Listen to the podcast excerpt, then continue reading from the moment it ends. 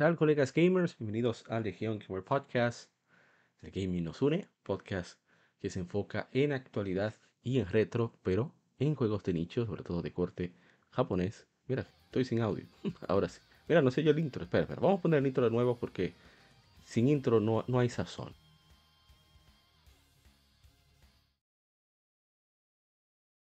Somos Legión. Somos Gamer. Legión Gamer Podcast. El gaming nos une. Un podcast diferente para gamers únicos. Noticias interesantes. Historia del gaming y mucho más para mantenerte al tanto del actual como del pasado. Porque todos jugamos. El gaming nos une.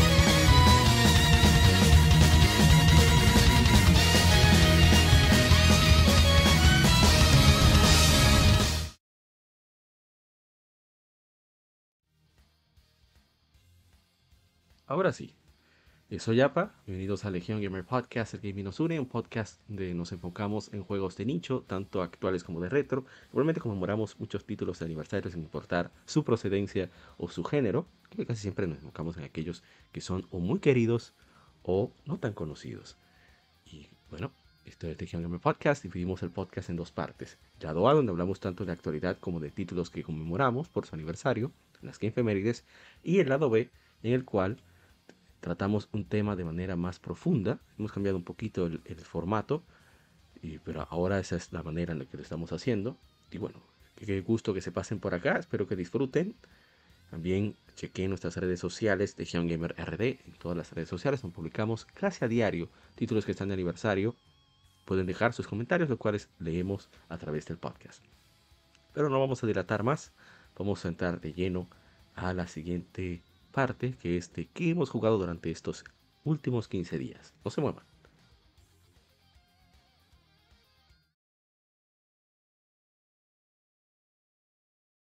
Vicio semanal. Comentamos los títulos y demos que jugamos recientemente.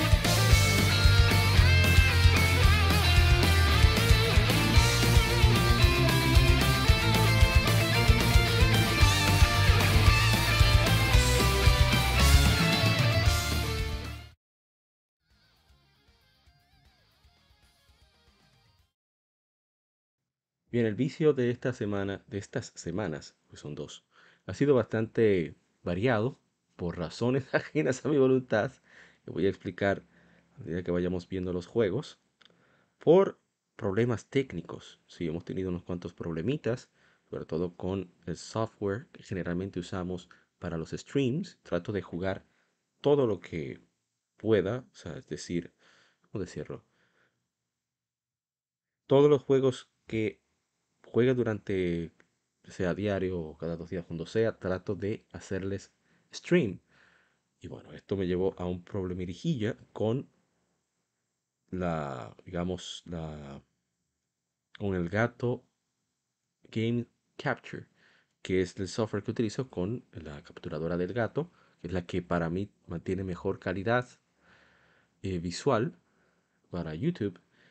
Pero resulta que no estaba accediendo a, a la calidad. Es, bueno, sí tiene la calidad, pero el problema estaba en la duración. Estos juegos eh, solían, estaban, a cada media hora se cortaba el stream, no tengo idea de la razón, pero eso era lo que sucedía. De hecho, yo tengo que contestarles a ellos una, un email que me enviaron para resolver ese problema, a ver si es un problema de hardware o, lo que sea. Y bueno, les recuerdo, eh, pueden pasarse por ahí, dejar comentarios y vamos a, ir de lleno con lo que hemos ido jugando durante esta semana. Bien. Primero es que tuvimos una lectura gaming sorpresa, porque realmente esta sorpresa para mí, no esperaba leerlo, conmemorando una de las efemérides que tenemos en esta semana. Se trata de El oso y el ave de Banjo Kazooie leímos una, un artículo de la revista Retro Gamer, edición española, donde hablan con algunos de los involucrados con el juego, la percepción que tuvo, etcétera, etcétera. Bastante divertido y bastante informativo, sobre todo. Creo que va a ser muy agradable para aquellos que quieran conocer más del origen del oso, del dúo del oso y del ave. Vamos al siguiente. Yo me quedé con las canas después de conmemorar el el vigésimo quinto aniversario, no, vigésimo quinto no estoy loco, vigésimo séptimo aniversario de Super Mario 64, me quedé con todas las ganas de jugar al Super Mario 64 y bueno, eso hicimos. Pueden ver acá, jugamos Super Mario 64 un poquito. Yo no soy un buen jugador de Mario, ¿eh? yo lo admito. Eh, aunque debo también admitir que creo que soy un poquito menos malo en los Marios 3D que en los 2D. Un poquito menos, ¿eh? pero no es mucha la diferencia. Soy malo de por sí. Y bueno, disfruté bastante de, no sé, tiene, tiene algo mágico Mario 64 de que es muy atemporal.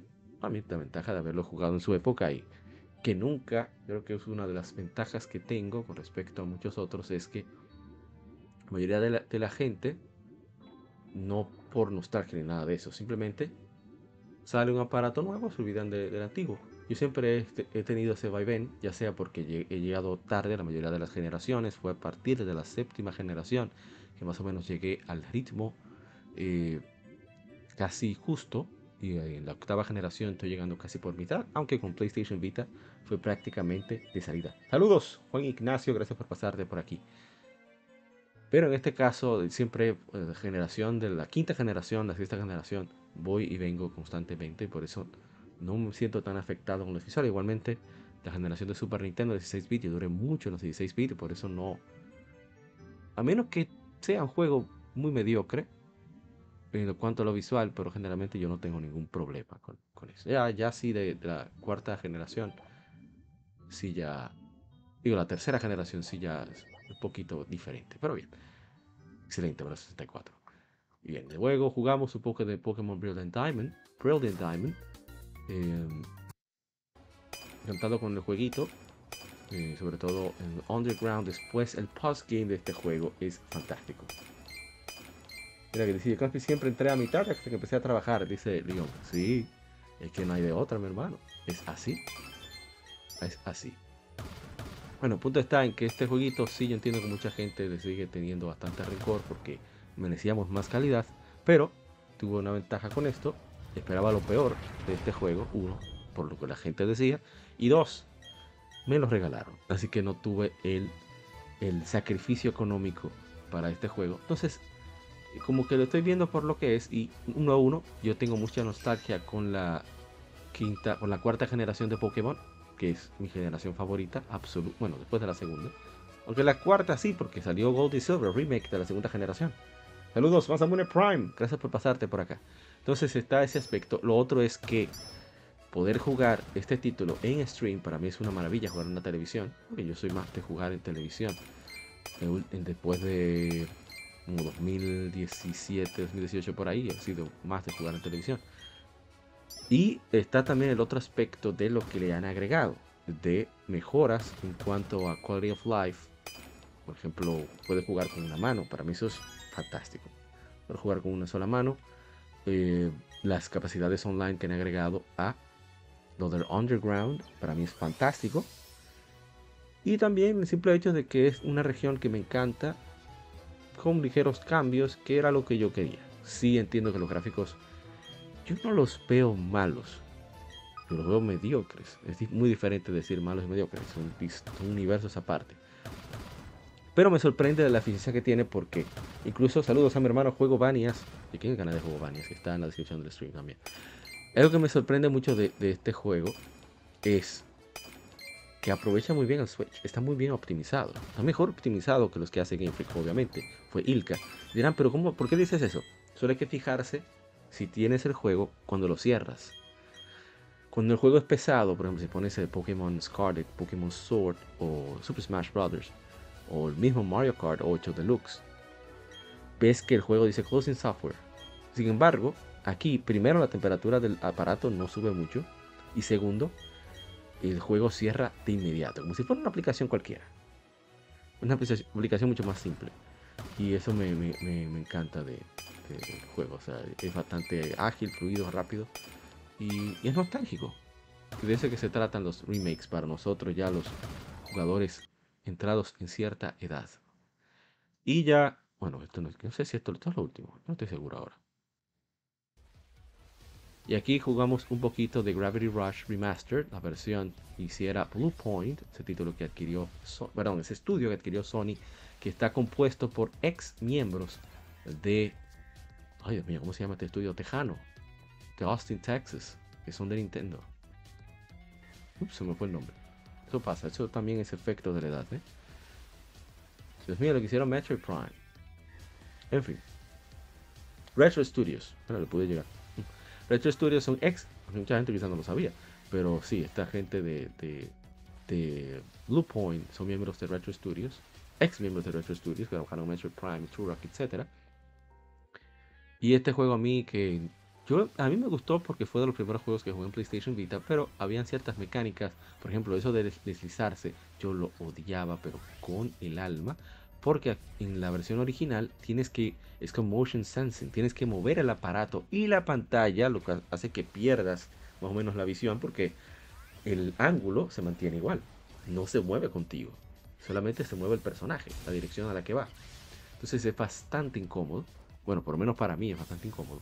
Sin embargo, aquí, como la mecánica es simplemente mover el stick, como debió de ser en el original, en mi opinión, pues es muchísimo más agradable, más, más fluido, más cómodo, más certero, obviamente. Y yo he disfrutado muchísimo más del juego que cuando lo pude jugar en PlayStation. Ojo, yo lo adoro en PlayStation Vita. Es la verdad que maravilloso el juego ahí. Pero definitivamente la versión de PlayStation 4 Remaster es una mejora sustancialísima.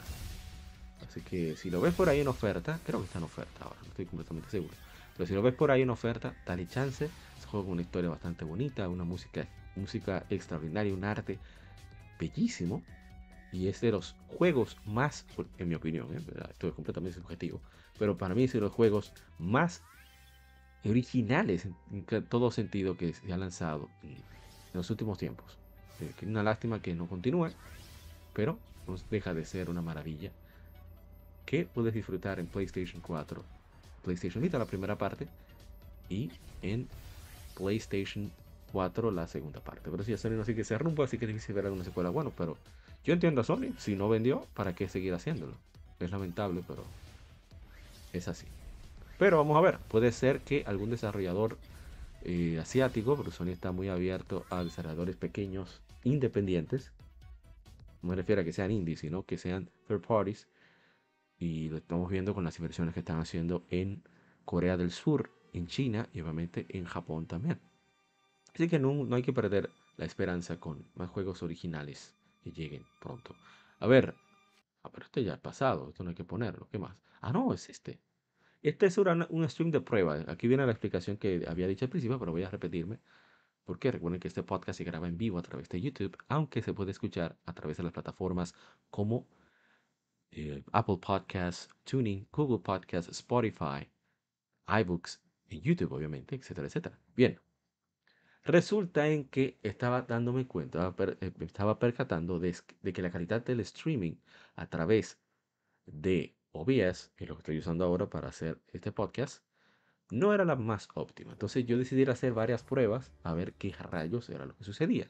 Porque mi máquina puede hacerlo, puede manejar bien los visuales. la tarjeta no tiene ningún problema, perdón, la capturadora no tiene ningún problema. Los cables funcionan bien. Entonces, ¿qué es lo que sucedía? Bueno, al final es que tenía, estaba mal configurado el OBS porque tenía la limitante de resolución y de bitrate. Entonces yo arreglé la resolución, pero no el bitrate, donde se veía borroso. Y luego ya puse el bitrate como quería, la resolución también, y que se dejara tal y como lo, o percibiera la capturadora y ya va mejor. Pero este es un ejemplo de Patapon 2. Patapon 2 me fascina. Tantos elementos RPG, el juego es dinámico, es divertido. Es una maravilla. Ojalá que Pyramid tenga, no sé, que crea otra, otra IP o convence a Sony, que todavía es posible. Con el Cube, quizá las cosas cambien. Ah, le ha ido bastante bien a Sony con Final Fantasy XVI, entre otras cosas, mucho mejor de lo que cualquiera creería. Eh, a mí me ha sorprendido mucho, pero vamos a hablar de eso en Game Informe. Pero en fin, el Patapon 2, una maravilla. Lo compré en oferta para PlayStation 4. Y eh, quizás, espero que caiga el 3. Entonces, siguiendo esa misma línea de prueba, jugué Earthbound. Yo he estado jugando Earthbound de a poco de manera independiente, o sea, en mi portátil en Switch, porque ya la mayoría de estas cosas ya están en el canal. Porque yo he hecho un momento en que me quedé sin PlayStation 4 por avería del abanico. Me puse a jugar este juego que a mí me atrapó cuando lo pude disfrutar a través de la Wii U. Y le he dado terrible, o sea, yo estoy casi en el final. Pero dije, bueno, yo quiero jugar todo en el Switch, que es más cómodo. Y resulta que, bueno, dije, bueno, pero vamos a hacer la prueba, ¿por qué no?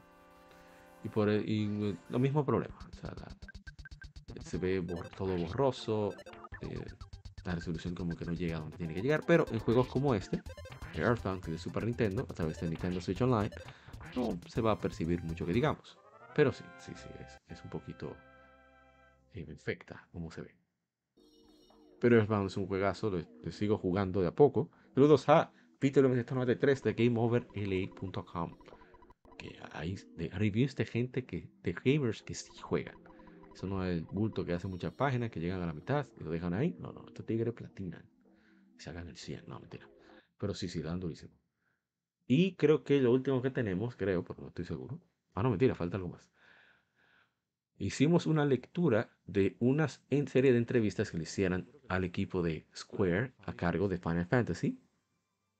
Dice Sony God, dice Víctor 2393. Es una, una serie de entrevistas que le hicieran en Famitsu.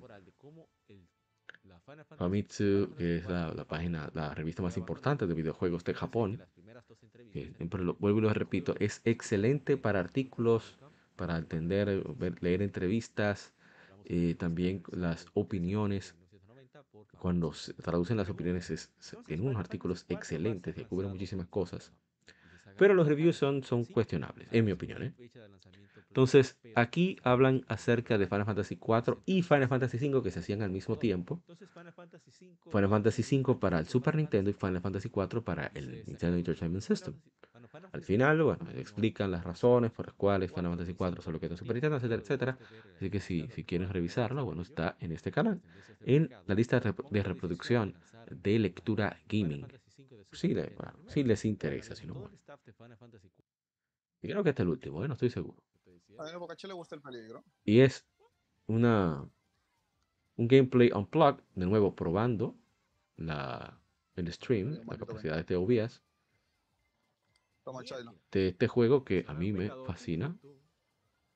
Eh, yo soy muy, loco con Mario Kart. Que por cierto, tengo una noticia de Mario Kart ahorita. Dice Víctor 2393. Sony Card. Nintendo Mini Card. Eso es ahí, ¿no? Lo muy divertido es Unplug, o sea, no es apto para menores de edad, no es apto para toda la familia. Clasificación casi C. Pero ahí está. Eh, es muy divertido porque eh, hay muchos ataques personales, porque es una, una, una contienda entre amigos. Es más sobre evitar que el amigo gane a que uno realmente gane. Así que si quieren chequearlo, ahí está disponible. A ver qué más. Creo que este es el último. Pokémon Scarlet. Dirán, pero, apa, tú estás harto de criticar Pokémon Scarlet. ¿Para qué lo juegas? Bueno, es muy simple. Y que me gusta. Es como la gente que va, por alguna razón u otra, a comer papas fritas.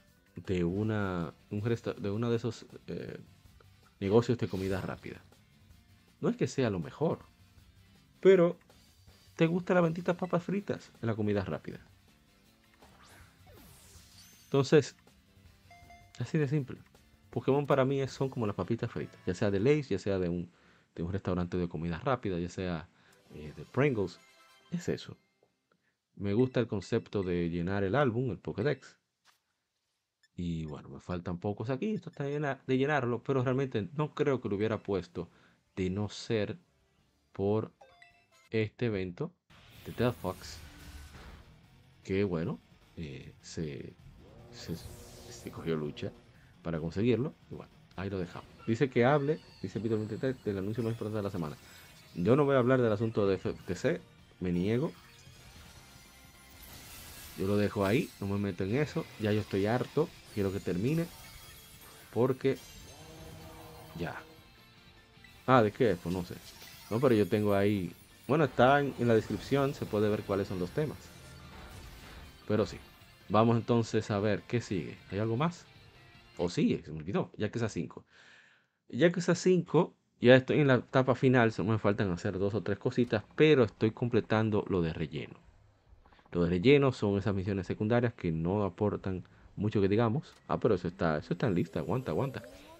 Y eh, tengo que conseguir una relación profunda con todas las hostesses. Es una, un dating sim, una porción de dating sim que tiene juego, pero yo trato de completar lo más que pueda tolerar en Yakuza. Afortunadamente no es como Yakuza 4, que es un desastre. Eso del grooming de las hostesses. Afortunadamente en Yakuza 0, en Kiwami no sé, no me acuerdo. Es bastante cómodo, pero aquí es en Yakuza 4 es terrible, terrible. Taiga Saejima, sí, así es. Eh, estoy albergando con, con Saejima, ya les desbloqueé los, los cinco niveles extra que tienes que vencer a los Komaki. Eh, Sojiro Komaki es el maestro de Kiryu. Y bueno, esa. Tienes que enfrentarte. A ver si yo lo tengo por aquí, ese gameplay. Deme un momentito. A ver si está aquí ese enfrentamiento. creo que es es divertido. Con Saejima es divertido porque Saejima tiene una habilidad que no tiene Kiryu. Y es el hecho de que Saejima cuando está hit no tiene no le afectan los golpes. O sea, sí le hacen daño, pero no le, no le retrasan. Entonces, para combatir a los Komaki, que son Sojiro Komaki, que es el maestro de Kiryu, y Sosuke Komaki, que es el nieto, pues es una, ventaja importante. Con Kiryu es mucho más problemático porque Kiryu es, eh, irónicamente, el más, técnico de todos. Entonces, estos tigres tienen una defensa terrible, realmente buena. Entonces, eh, tú poder hacer las cosas que normalmente haces con Kiryu es, es incómodo. Pero bien, entonces me lo he pasado en eso de, de conseguir. Esas no staggering, exactamente. Ah, mira, es el lío no de los Thundercats, dice Víctor 93. Entonces Kiri no, tiene esa ventaja. Bueno, yo terminé con Saejima, ese punto de, de, lo de las citas. Iba con Taiga, primero lo terminé con uh, Shun Akiyama, que es el, pelotero. Me gusta mucho su, estilo, es, demasiado... No tiene sentido el estilo de, de... Dios mío, me olvidó el nombre. Dios mío, que es el pobre del coro. es el yo. Es con el que más me identifico, por cierto. Mira, de que 10 Sleeping Dogs. Ojalá Sleeping Dogs. No, pero Sleeping Dogs es duro. Entonces, ¿qué más tenemos? A ver, a ver, a ver. Bueno, quedé en eso. De, enfriarme con las damas. Después me faltará culminar a Akiyama con Honoka y a Kiryu con la Galetoki. Y ya por último, jugamos un poco de Smash, de nuevo probando, era más probando que otra cosa. En stream eh, la calidad es, no sé si exactamente igual que con el gato Game Capture, pero sí mejoró bastante después de subir el, bitrate a 8500. Y bueno, claro, no lo estamos viendo aquí en el stream. Y el máximo, el máximo resolución por cuestiones delimitantes de que estoy transmitiendo también. Entonces no puedo consumir todo el ancho de banda. Pequeña interrupción, disculpen, hay problemas técnicos. En fin, decía que me encantaba eso de que estuvieran no solo personajes de las compañías que están directamente presentes, como Konami, eh, ¿qué más? Eh, Konami por Metal Gear y, Castlevania, o Capcom por Mega Man, etcétera, etcétera, sino también muchos personajes que son parte de la historia del gaming y son queridos, quizás no súper famosos, pero sí queridos, como Rayman de Ubisoft o Shantae de Way Forward. Eso me ha encantado. Entonces eso me... más que lo tener, de tener spirits por el hecho de, subir ese nivel o tener mejor equipo, yo no. Yo estoy yendo a la, a la garata con lo que yo encuentre. Y lo que me interesa es conseguir a los personajes, más que cualquier otra cosa. Y en eso es que estamos. Y creo que ya con eso ya terminamos. Sí, efectivamente. Así que este ha sido el vicio semanal, ha sido bastante largo, pero bueno, había que hacer. Vamos a pasar ahora al Game Informe con las informaciones más relevantes para nosotros, según nosotros, durante esta quincena. Bueno, estas dos semanas, oye mejor, esta semana quincena suena que vamos a cobrar. Y no, lamentablemente aún no. Y ya regresamos.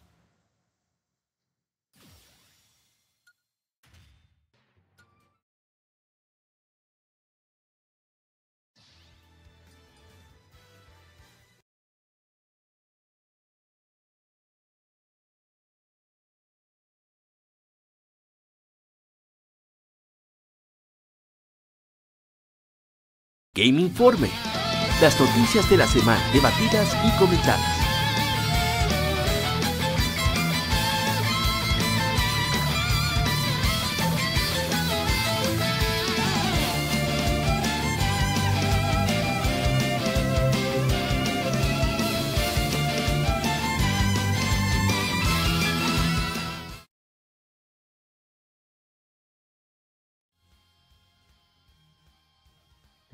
Arrancar de inmediato.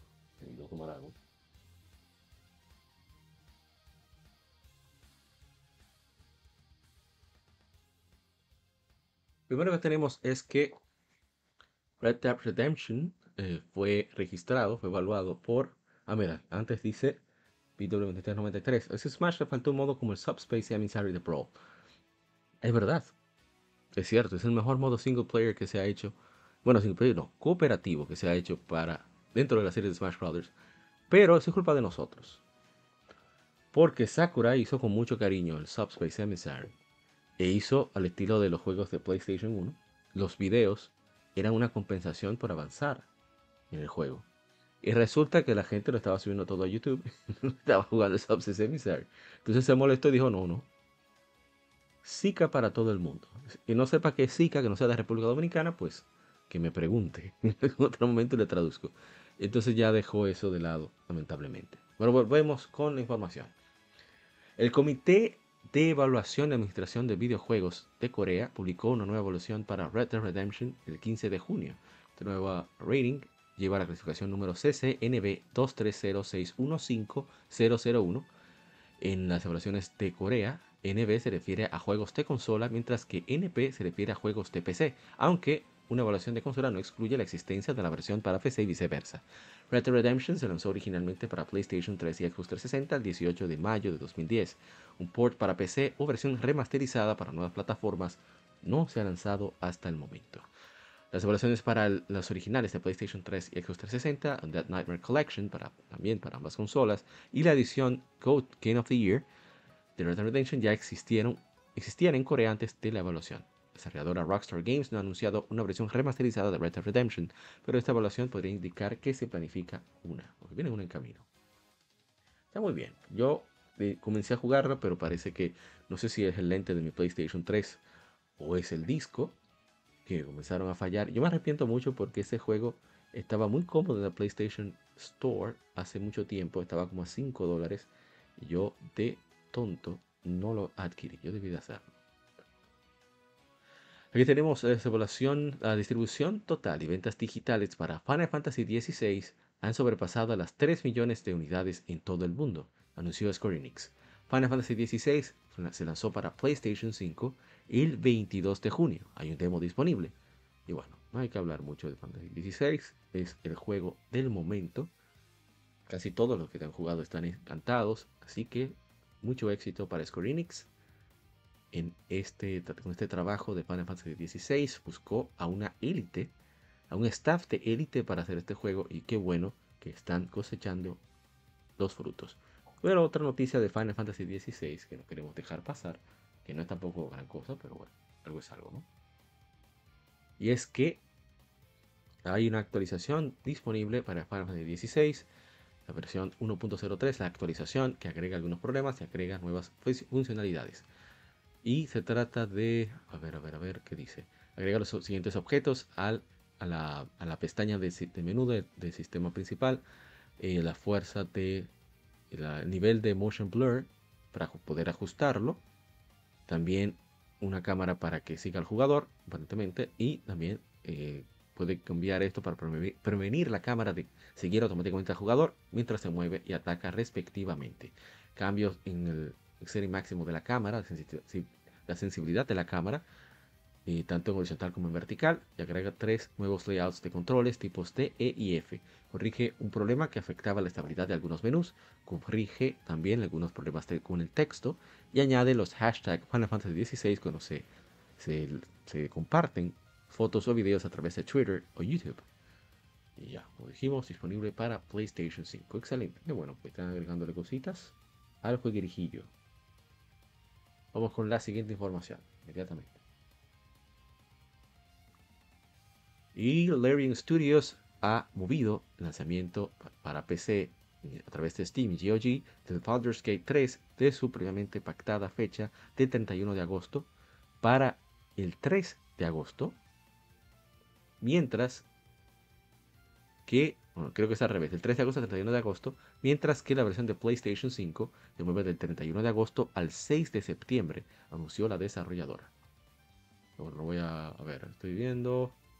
Estamos a punto donde alcanzamos 60 cuadros por segundo en PlayStation 5, lo cual es eh, destacable considerando la profundidad que tiene Baldur's Gate 3. Tiene 170 horas de cinemáticas, más del doble de todo Game of Thrones. Perdón. Más de la, de la, de la más de tres veces de luego de los tres, tres novelas de Lord of the Rings combinados. Es un juego inmenso. Realmente trae Dungeons and Dragons a la vida con multijugador y cooperativo de pantalla dividida, en una escala que es cuatro veces la de nuestro juego anterior, Divinity Original Sin 2, alcanzando una, una vara técnica que coincide con nuestros, nuestras ambiciones de diseño, que se sentía como movimiento correcto, aunque tuviéramos que apretar un poquito la versión de PC, que sabemos que se sentiría como movimiento equivocado para un periodo de lanzamiento tan ocupado. A ver, a ver si dice algo interesante. Ah, bueno, que quiere traer Dungeons and Dragons a la vida en una, forma cinemática que explore la y, y, la vida de los que lo pueden ofrecer los RPG.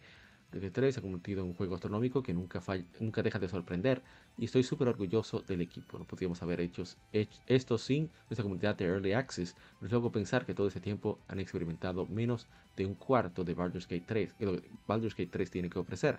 Puedo esperar para escuchar las historias de jugador, nuestros jugadores cuando les cuenten cuando el juego completo se lance. Es tiempo de juntar a nuestro grupo. A ver si hay algo más. No veo nada así que destacar. Eso de 170 cinemáticas y compararla con Game of Thrones, eso no se hace. Yo no soy fan de Game of Thrones, increíblemente. Aunque me encantan los clips que han hecho, sobre todo de las partes más estéticas, digamos, ¿eh? si saben lo que me refiero. Pero hablamos de algo de... Primero de HBO. Y segundo, es Game of Thrones. Tú puedes compararlo por ejemplo, yo lo hubiera, yo, yo lo hubiera comparado con Metal Gear Solid 4. claro. Si vamos a ver cinemática, vamos a meter un juego de cinemática. Pero no con una serie refutada en el que el final fue flojo para muchos, para otros no. Y no meto en eso. Yo no, ¿qué, no Dice el King of the Year, dice Leon. Final Fantasy 16. Estoy, estoy en el segundo playthrough. Bárbaro. Dice Video 2393. El King of the Year es Starfield burlándose de la gente seria. Entonces puedes jugar como 5 razas jugables, 31 subrazas con varios tipos de, tipos de, cuerpo, de cuerpos, 12 clases, 46 subclases, comparado a los 10 de Divinity Original Sin 2.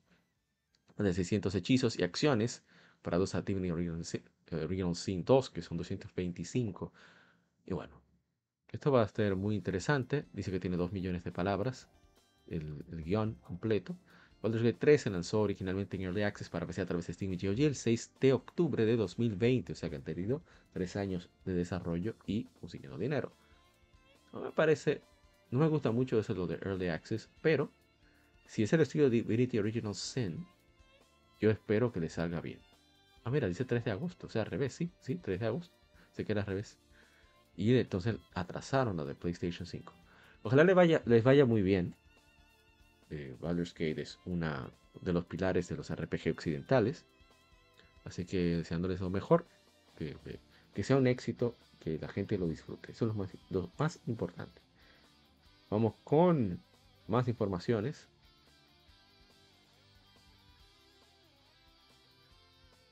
La distribución total de las ventas digitales para Monster Hunter Rise han sobrepasado 13 millones de unidades y la distribución total para Monster Hunter Rise Sunbreak, la, expansión, ha sobrepasado 6 millones de unidades, anunció Capcom. El último reporte había pasado la distribución total de 12.7 millones, mientras que Rise Sunbreak 5.4 millones. Monster Hunter Rise se lanzó originalmente para Nintendo Switch el 26 de marzo de 2021, seguido de una versión para PC a través de Steam el 12 de enero de 2022. Para, salió para PlayStation 5, Xbox Series, PlayStation 4 y Xbox One a través de Windows. El, eh, también a través de, de Windows PC, Microsoft Store, el 20 de enero de 2023. Monster Hunter Rise Sunbreak, la expansión, se lanzó para Switch y PC a través de Steam el 30 de julio de 2022, mientras que para PlayStation 5, Xbox Series, PlayStation 4, Xbox One y, PC, y Windows PC, es decir, la versión de Microsoft Store, el 28 de abril de 2023. Yo lo único que quisiera comprender, mira que yo no soy tan, no soy, no abogo tanto tampoco por, por el crossplay. ¿Qué razón hay de que no haya crossplay? Me parece muy extraño. Este juego es uno de los ideales para eso. Pero bueno, Capcom sabrá. Vamos entonces con la siguiente información.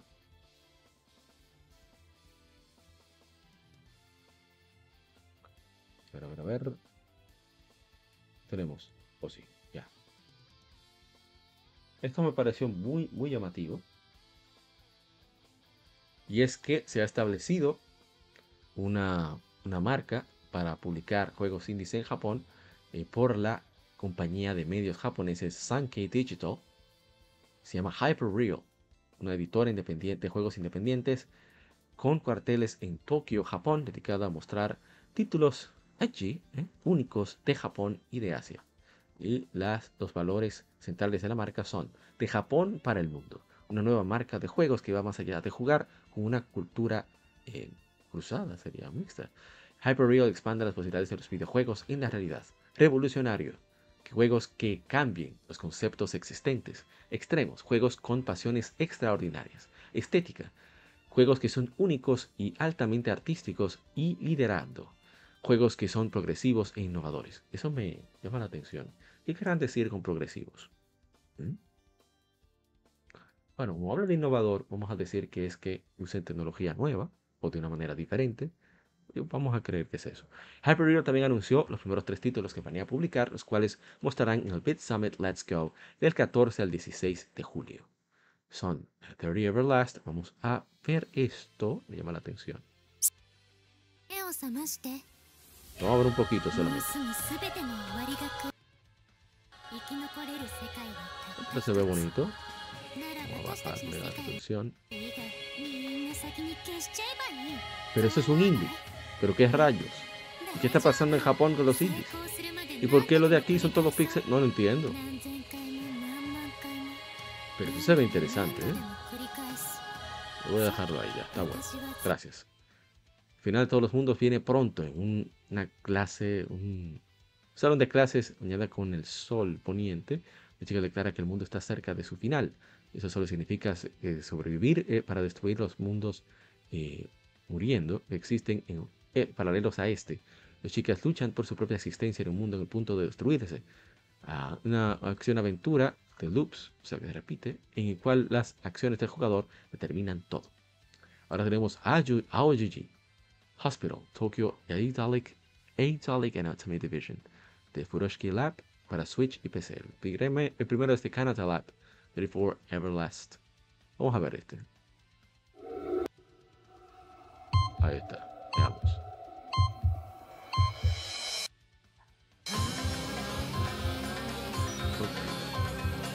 Buscando los poderes iniciados. Elementos en el mundo urbano, el control interno y una maldición de sangre. Atomiza el orden, atomizar lo paranormal. Ok, es un merengue, sin, sin, letra para mí, pero bueno. un juego de aventura, novela gráfica de horror. En, en Japón de 1999, la organización se, involucra con la organización enigmática Aoji Hospital y fue de ciertos incidentes encuentra eventos eh, bastante tenebrosos causados por anomalías. Ciudades eh, sobrefluyen desde un infierno. Incidentes Bueno, eso es incienso, creo que. Eh, incidentes causados por leyendas urbanas, folclore y maldiciones de sangre. Investigan, investiga los cuerpos de los incidentes a través de la anatomía y descubre la verdad. Ok. Tome King Cabbage. Desarrolladora Cobisoft para PC. Y ya el último, Tome King Cabbage es este.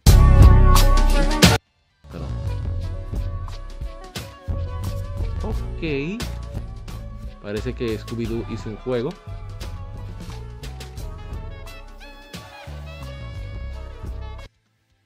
Ok, yo decía que los indies eran bastante extraños, los indies occidentales, pero...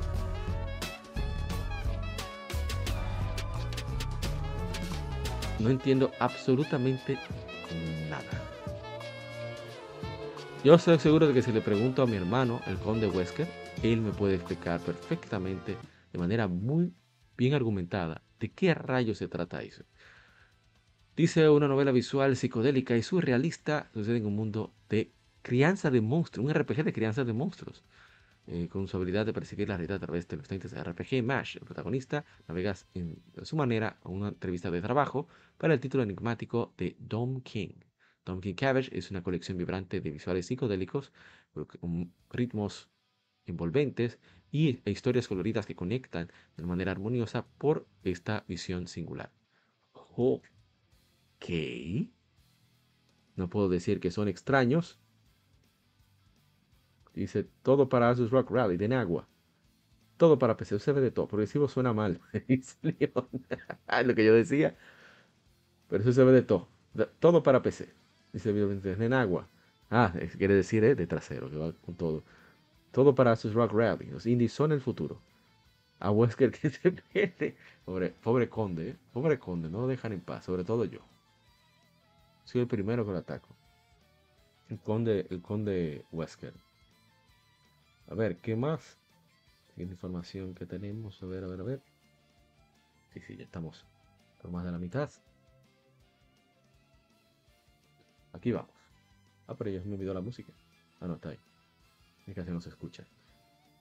CyberConnect 2, la compañía, va a abrir un nuevo estudio en Osaka en primavera de 2024.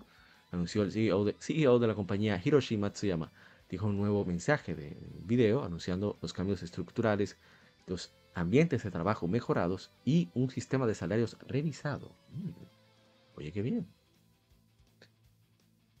Mientras que los estudios de, de CyberConnect 2 en Fukuoka, Fukuoka está en la, creo que está en cerca de Nagoya. en Tohoku creo que está. Y los estudios Tokio están nombrados en espíritus y conexiones, efectivamente. Y el, estudio, concepto del estudio de Osaka será performance, desempeño. Oye, qué interesante. ¿eh? Fukuoka espíritu y Tokio conexiones. Y ahora Osaka será performance. En Osaka hay mucha creatividad en Osaka. La gente de, de Sega, Platinum Sega, Sega no. Platinum Games, Capcom, los carteles generales de ellos están ahí en Osaka. Ya ver. Vamos a ver el video, no es necesario. Entonces habla de ah, su espíritu, todo inició una cantidad de gente, o sea, ellos son de, Fukuoka. En Tokio está enfocado en conexiones con otros, y aquí en informaciones compartidas a través de los diferentes estudios. Y el concepto de Osaka es desempeño, el cual establecerá nuevo, nueva, un equipo de producción de vídeo. Eso no es todo. Contrataremos todas las posiciones requeridas para desarrollo de videojuegos, como diseñadores de videojuegos, artistas, programadores e ingenieros de sonido. Me encanta, me encanta que ellos pusieron diseñadores de juegos por delante. Poco, me he fijado que pocos estudios que no hablan de contratar hablan de eso, ponen a los diseñadores por delante. Y bien decía el maestro Iwata, paz descanse, que el diseñador de videojuegos es tan importante, componente tan importante como los demás, él no lo entendía eh, hasta que conoció a Shigeru Miyamoto. Y bien, así que Fukuoka, Tokio y Osaka trabajarán juntos para crear nuestros juegos a ver, de ambientes de trabajo mejorados. Ahora tienen desks, tienen escritorios de pie, ¿eh? con un nuevo equipo y un mejorado. Estamos listos para eh, atacar una esfera de videojuegos global. Sistemas de salarios revisados. A ver, después de unos empleados serán aplaudados para un, intermedio, un salario intermedio, que es parte de una estructura de dos niveles. Junior, un salario, un salario mensual de 321 yenes, que si quitamos estos dos ceros, es una conversión a dólares, sería 3.210 dólares mensuales. Y bueno, a ver, estoy tratando de ver en Osaka, eh, no es algo, si es para iniciar, supongo que no está tan mal. Intermedio, un salario mensual de 270 mil. Un momento, está al revés, esto está al revés. Las habilidades pueden añadir a tu salario en cualquier... Esto es importante, que las habilidades agreguen. En Japón eso no es común. En Japón, salario a menos que te subas de puestos, subas de puestos, sí, ahí cambia tu salario. Pero no por, algo así. Dice Víctor 2393, soy estudio para hacer otro Naruto igual al anterior. Bueno, pero vamos a ver qué hace. Eh, mm, más detalles, página oficial. Nuevo estudio, cooperación extendida, ambiente mejorado y un salario figura de salarios revisado. Vamos a desarrollar juegos que los clientes en todo el mundo amarán. Así que bueno, vamos a ver, ojalá les, les vaya bien. Seguimos.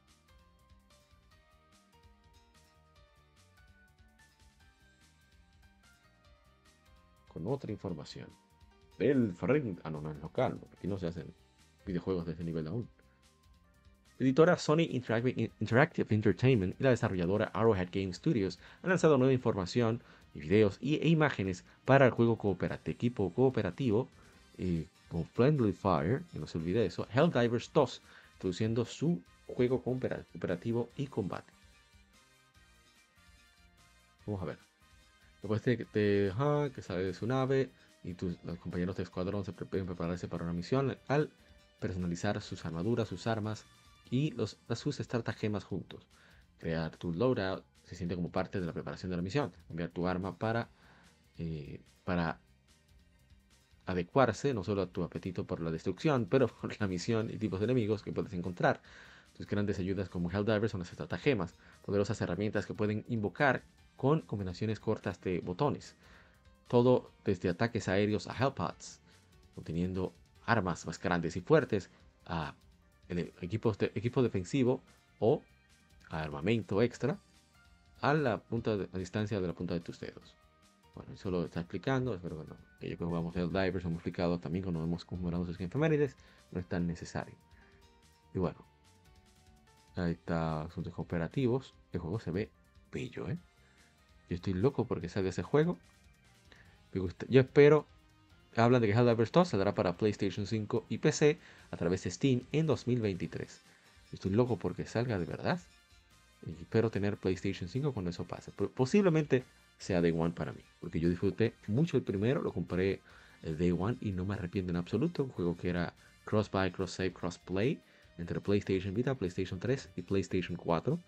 Solo mi hermano Swifra que disfrutamos muchísimo ese juego. Chaigo también, que le dio durísimo. Y por supuesto el Conde. Wesker también. Y vamos. Vamos a bajar el volumen. A arreglar la resolución. No, no, no, Ahora sí. Está bien.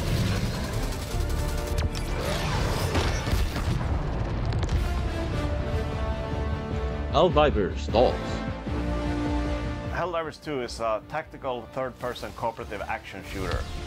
No quiero explicación, no quiero ver el juego. Of the super leash, its devastating firepower. The mission you're playing is a big part of choosing your...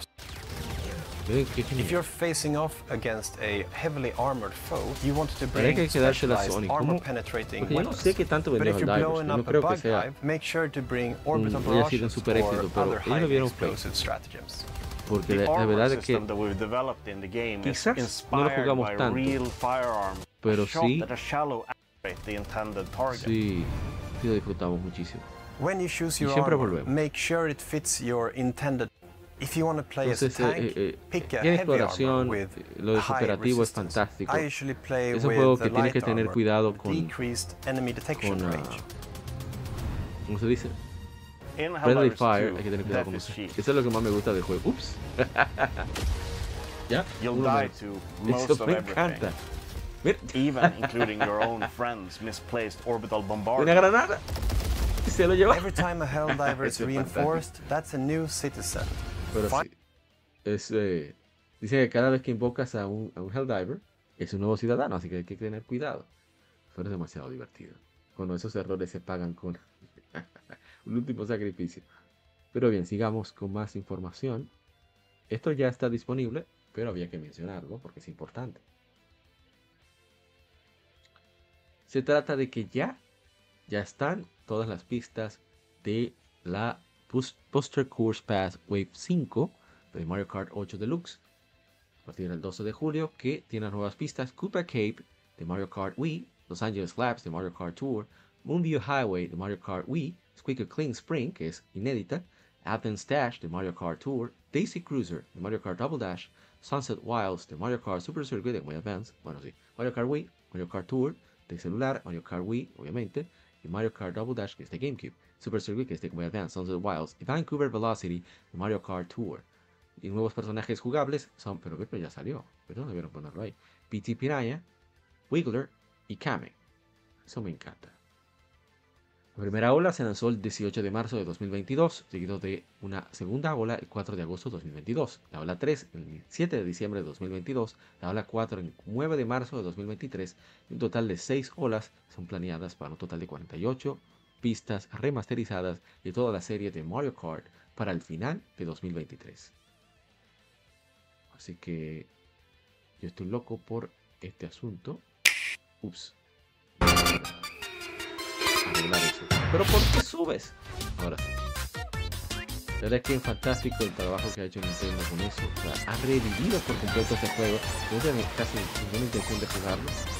Creo que lo, lo buenísimo que Wii que es fantástico, pero ver estas pistas, la, la, muchas de ellas, como están en Mario Kart Wii, no las he tocado. Muchas de Wii también me las han tenido, en Mario Kart Wii. Y ver esto, personajes nuevos, una pista inédita con un diseño loquísimo, me llama mucho la atención. Y, estoy loco por jugarlo con amigos pronto. Así que van a prepararse para nuestro canal de YouTube. Disfrutar. Espero que no haya ningún niño cerca, porque son palabras fuertes que decimos. Pero sí, vamos a disfrutar de este juego, haciendo que otros pierdan, que es el corazón de Mario Kart. No es ganar, es hacer a otro perder. Qué bueno que Nintendo ha revivido Mario Kart 8 Deluxe con esto. Pero es malo también porque no sabemos si algún día veremos Mario Kart 9. Lo veo difícil, personalmente. Pero bien, Mario Kart 8 Deluxe es Push Pass a través de 2020 o a través de la Nintendo Switch, oh, Nintendo Switch Online Plus Expansion Pack. Así que va a ser, va a ser algo fantástico. Entonces a pasar a lo siguiente. Ver, ver, ver. Oh, sí. Está disponible ahora mismo lo de Mario Kart 8 Deluxe First Pass. Vamos con lo siguiente y es que las ventas totales para Street Fighter 6 han sobrepasado 2 millones de unidades en todo el mundo, anunció Capcom. Serio, Street Fighter en sí misma ha pasado 50 millones de ventas acumuladas. Street Fighter 6 se lanzó para PlayStation 5, PlayStation 4, Xbox Series y PC a través de Steam el 2 de junio. Se reportó que había pasado el millón de unidades el 7 de junio. Se lanzó en 5 días. Este juego le va a ir bastante bien. La gente está muy contenta con este juego. Así que no duda que rompa records. O sea, están contentos tanto los jugadores competitivos como los más casuales. Es lo importante. Otra información que no creo que le interese a muchos, me llamó la atención, no porque quiera jugarlo, sino por la noticia en sí. Es que Electronic Arts ha anunciado el establecimiento de Cliffhanger Games, nuevo estudio que está en Seattle, en el estado de Washington, y su primer proyecto es nada más y nada menos que un juego en tercera persona para un solo jugador basado en Black, Black Panther, Pantera Prieta, como le decimos de cariño. Según el jefe del estudio Kevin Stephens, el expresidente de Monolith Productions, Cliffhanger Games está construido con los valores de diversidad, colaboración y empoderamiento. Eso ya... Yo no voy a decir nada, pero eso me preocupa. Voy a citar, a ver, voy a ir hacia atrás. ¿Dónde está? Ah, mira, este. Miren los valores de este, de este estudio editora indie. Revolucionario, extremo, estética, liderar, ¿eh? innovación, artístico, pasión, concepto. Vamos con CyberConnect 2. Te habla de espíritu, conexiones y performance. Y cada uno tiene una razón de ser. Pero aquí tenemos... ¿Está? Tenemos valores de diversidad, colaboración y empoderamiento. Esas son cosas que a mí me preocupan. Dice, oigan, eso suena horrible, Hardskip. Yo le doy el beneficio de la duda a todo. Hasta que salga. Bueno, hasta que salga, no, hasta que muestren algo. Pero no voy a estar pendiente, definitivamente. Voy a seguir leyendo. Creo que nuestro juego permite a los jugadores sentir que es tener los valores, o sea, el valor no de, de, valentía, sino de valor de, de, los valores. De Black Panther, el manto de Mark Panther, que es una manera, maneras, manera única, eh, guiado por historia, que nuestro Cliffhanger empodere a, oh Dios mío, otra vez la palabrita, a todos en nuestro equipo mientras colaboramos para traer este increíble mundo a la vida, dijo Starfield. A ver, Aquí viene, seguimos. Estamos a inicios del desarrollo, con un largo camino en lo adelante, sabemos que la fundación de cualquier gran historia es construir un equipo experimentado con voces diversas y perspectivas, que es lo que queremos construir, especialmente con un superhéroe tan importante como Black Panther. Cliffhanger Games, bueno, esto es lo interesante. Cliffhanger Games incluye veteranos que han trabajado en God of War, Halo Infinite, no hubiera puesto eso ahí, Middle Earth, Shadow of Mordor, voy a dejarlo ahí porque yo creo que ya está bueno. Tuve suficiente por hoy. Suficiente internet por hoy. A ver. Pero sí, eso, esos son detalles, pequeños detalles que me preocupan. Vamos entonces con la siguiente información.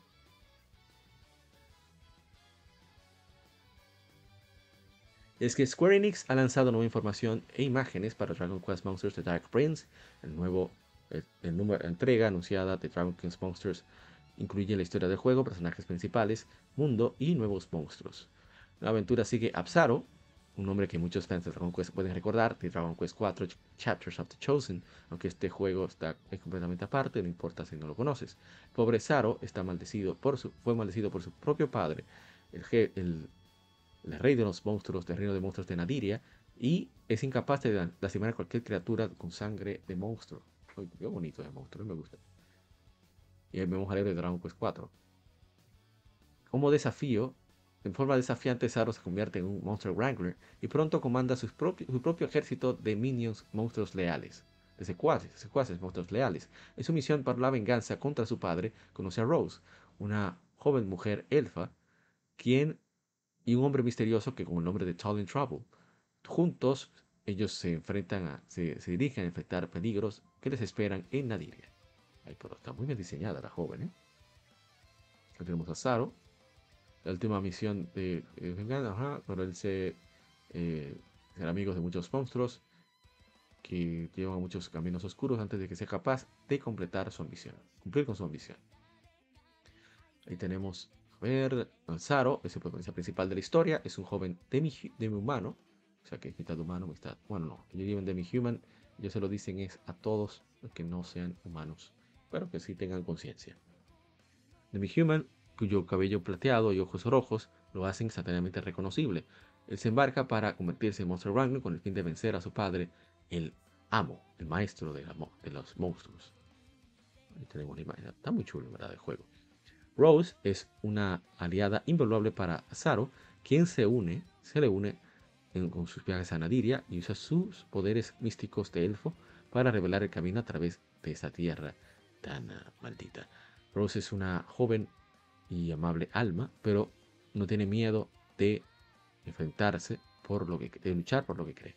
Toil in Trouble es un investigador joven de magia con una publicidad autoconfesa por los descuentos, por los grandes descuentos. Toil es un azaro para eh, explorar Nadiria por ingredientes mágicos no encontrados en el mundo humano. Es conocido que es un poco más emociona, emociona mucho de los prospectos contar objetos raros. Y Fitzy, que esta criatura, eso es la misión de su vida, buscar los más brillantes Monster Wranglers del mundo. Fitzy se convierte en una especie de mentor para Zaro y le enseña lo básico de Monster Wrangling. A ver, varias vistas de Nadiria, el mundo bajo, de, dominio del bajo mundo. Nadiria está dividida en cuatro reinos, los dos círculos, cada uno compuesto de tres áreas separadas, uno bajo, uno medio y uno superior. Aquí está el bajo, Círculo del temperamento. Círculo de indulgencia. Miren cómo está todo dulce. Están basando en, las diferentes partes del infierno de la divina comedia de Dante Alighieri. Dice brillante, brillante, me encanta Dragon Quest. Y el mundo que cambia con las temporadas. No se diría, o sea, pasa el tiempo. Esos son solo dos, ¿eh? Las, las estaciones circulan de una manera conocida. Mientras cambian las estaciones, también lo hace el terreno y los monstruos que le habitan. Un nuevo momento del año eh, trae nuevo, con él nuevos descubrimientos, movimientos y más monstruos que conseguir. Es el Pokémon que merecemos, ¿eh?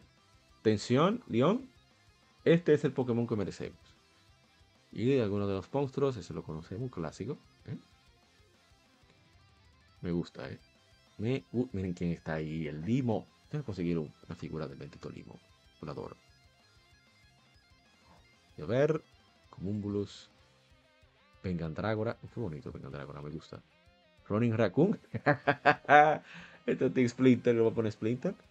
Qué duro el nombre, me encanta. ¿Qué es esto? Ajá. Dos sets. Contenido descargable. Ok.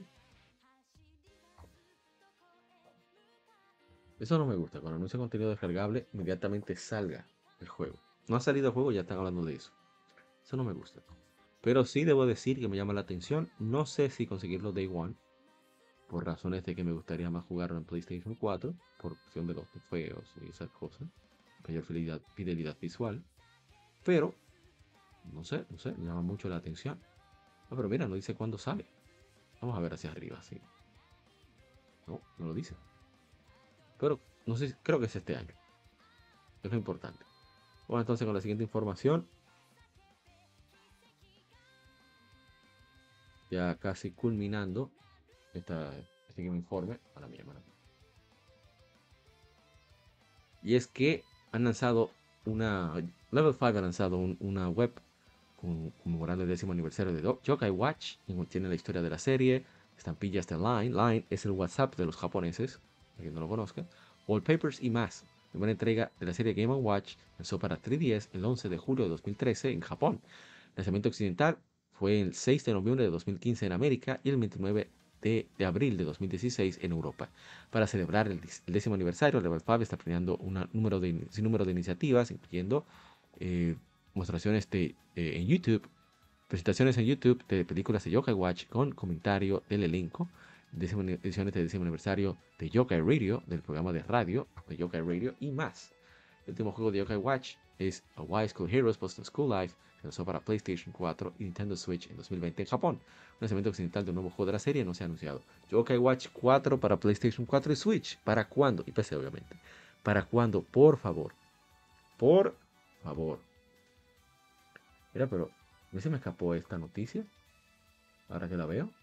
Déjame copiarla para prepararla un momento. Integrarla de manera ultra secreta. Aquí. A ponerla aquí detrás. Y no puedo creer que se me pasó eso.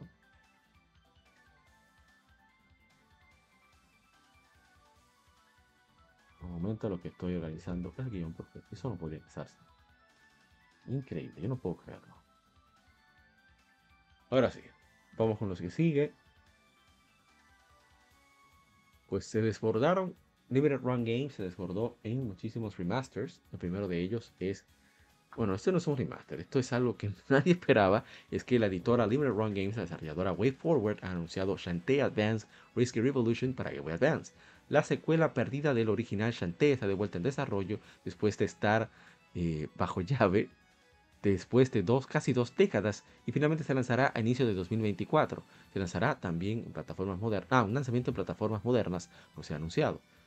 Restaurando la secuela perdida de Shantae ha sido una aventura increíble, dijo el director de la serie de Shantae, Matt Bosen, en una, una declaración de prensa. De reunirnos como un equipo, restauramos el, demo del juego original y ahora estamos trabajando duro para completar el juego completo en el hardware original. Este no es un remake o un nuevo eh, juego de estilo retro, pero un juego de la era de Game Boy Advance que fue está perdido con el tiempo. Pasamos el desarrollo en 2004 y ahora estamos de vuelta en él después de 20 años con las mismas herramientas, hardware, cables Link y que, estábamos usando en ese entonces. Es loquísimo.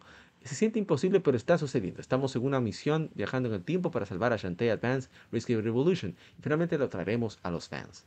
Oye, pero está durísimo eso. ¿Qué pero? Ahí vemos cómo se ve Mira cómo está en modo arpía, modo bonito. Esto no sé cuál es. Ah, pero eso es multijugador. ¿Qué? Pero está muy interesante. ¿eh? Shantae Advance Risk Revolution.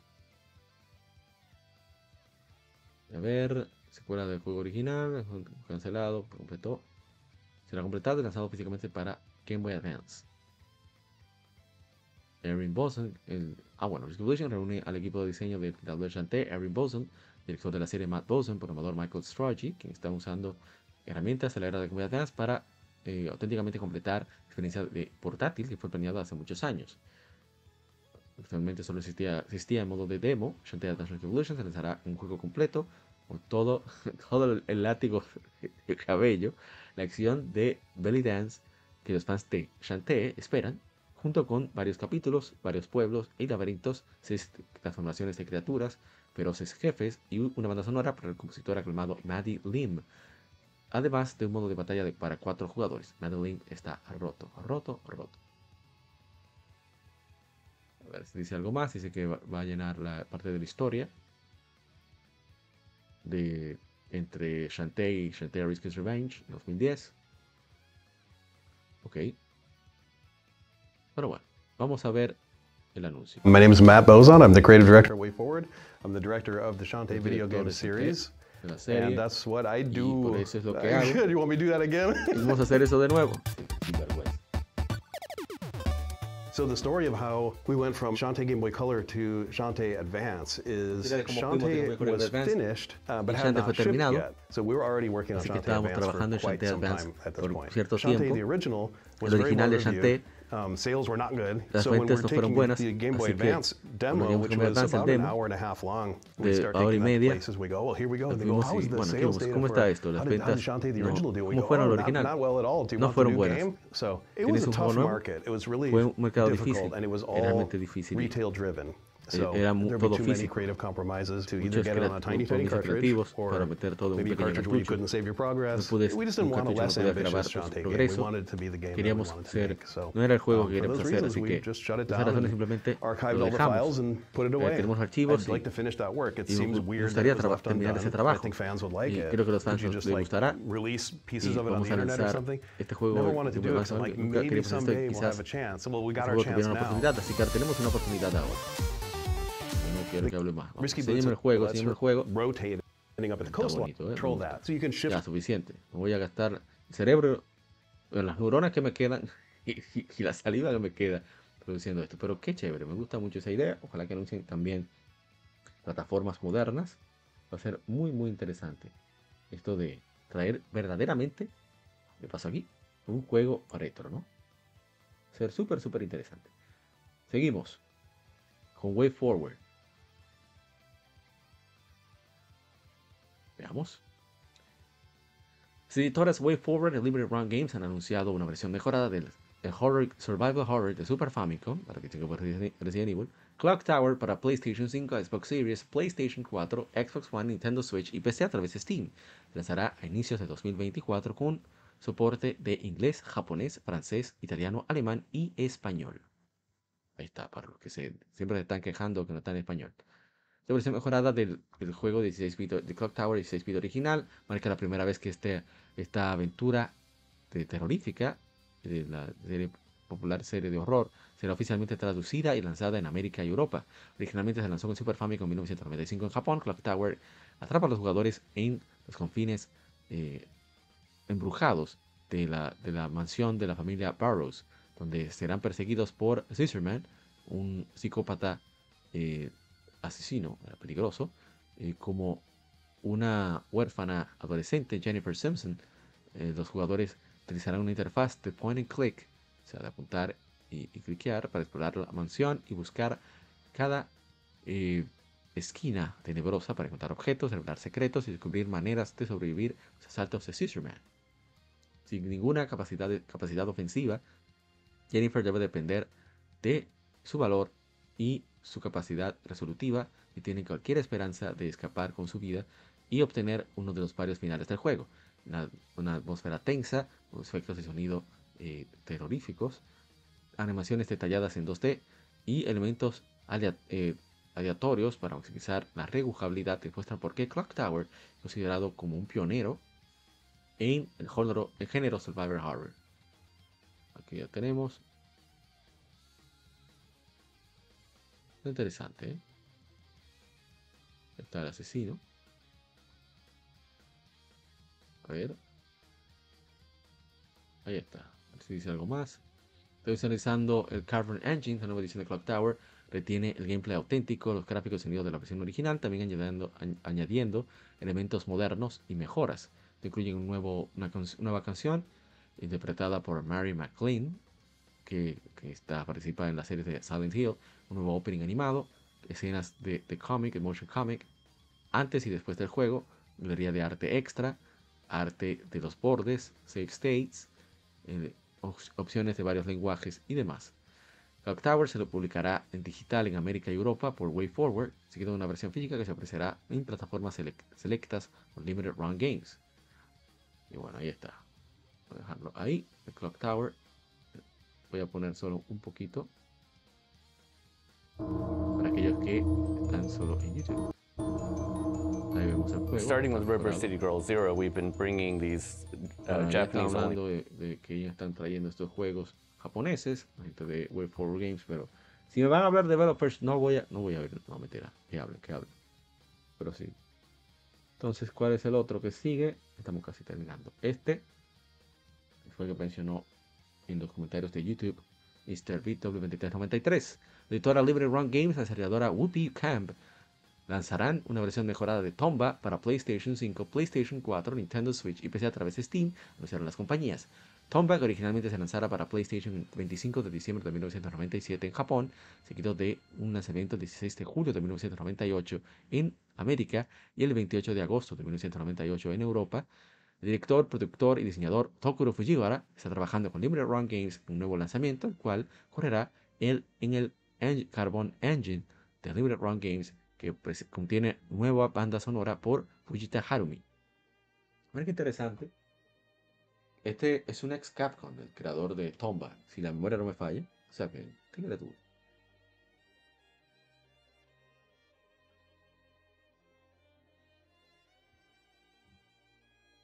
A ver, seguimos. Vamos a ver el trailer.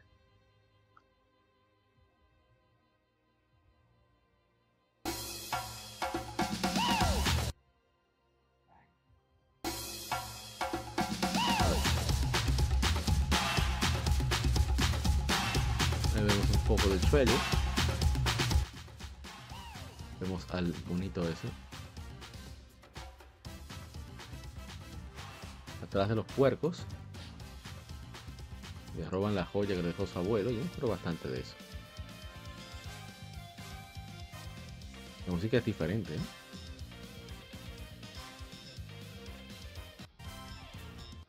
Estoy viendo a ver si acaso presentan algo más. ¿Por qué no? Ese es el inicio del juego, ¿eh? PlayStation 1. Se dio cuenta de que robaron la joya y uno va a buscar. El recuerdo que le queda de, su familia. Tomba, llegará Carbon Engine. Ahí. Interesante. Que no sé, a ver qué es el Carbon Engine en un momento. Pero también vuelve otro de plataformas. Me alegra mucho esto. ¿eh? Así que se pueden preservar. Eso lo dijo, dijo Vito 93 en un grupo. También lo dijo Frank Cifaldi. Es la del director, fundador de, The Video Game History Foundation. Esa es la forma de preservarlos, es traerlos de vuelta y que se mantenga constante uso, por lo menos la idea del juego. Dice Limited Games en cooperación con la, intelectual, eh, o sea, el, quien posee la intelectual Square Enix, han anunciado a Gex Trilogy para PlayStation 5, Xbox Series, PlayStation 4, Switch y PC. La colección incluirá Gex, Gex Enter the Gecko y Gex 3, Tip Cover Gecko.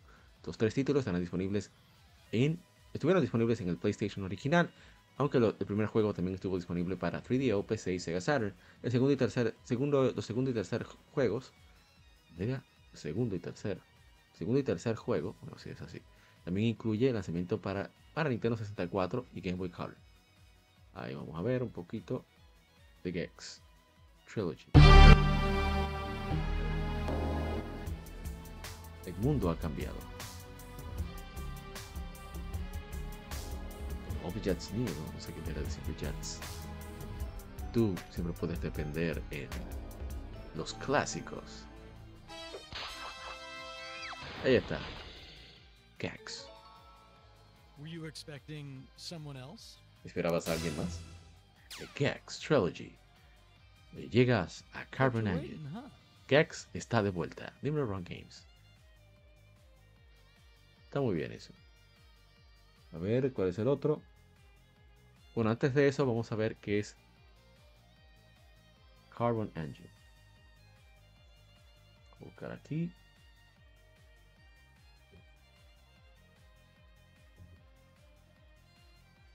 Carbon Engine Limited Run Games.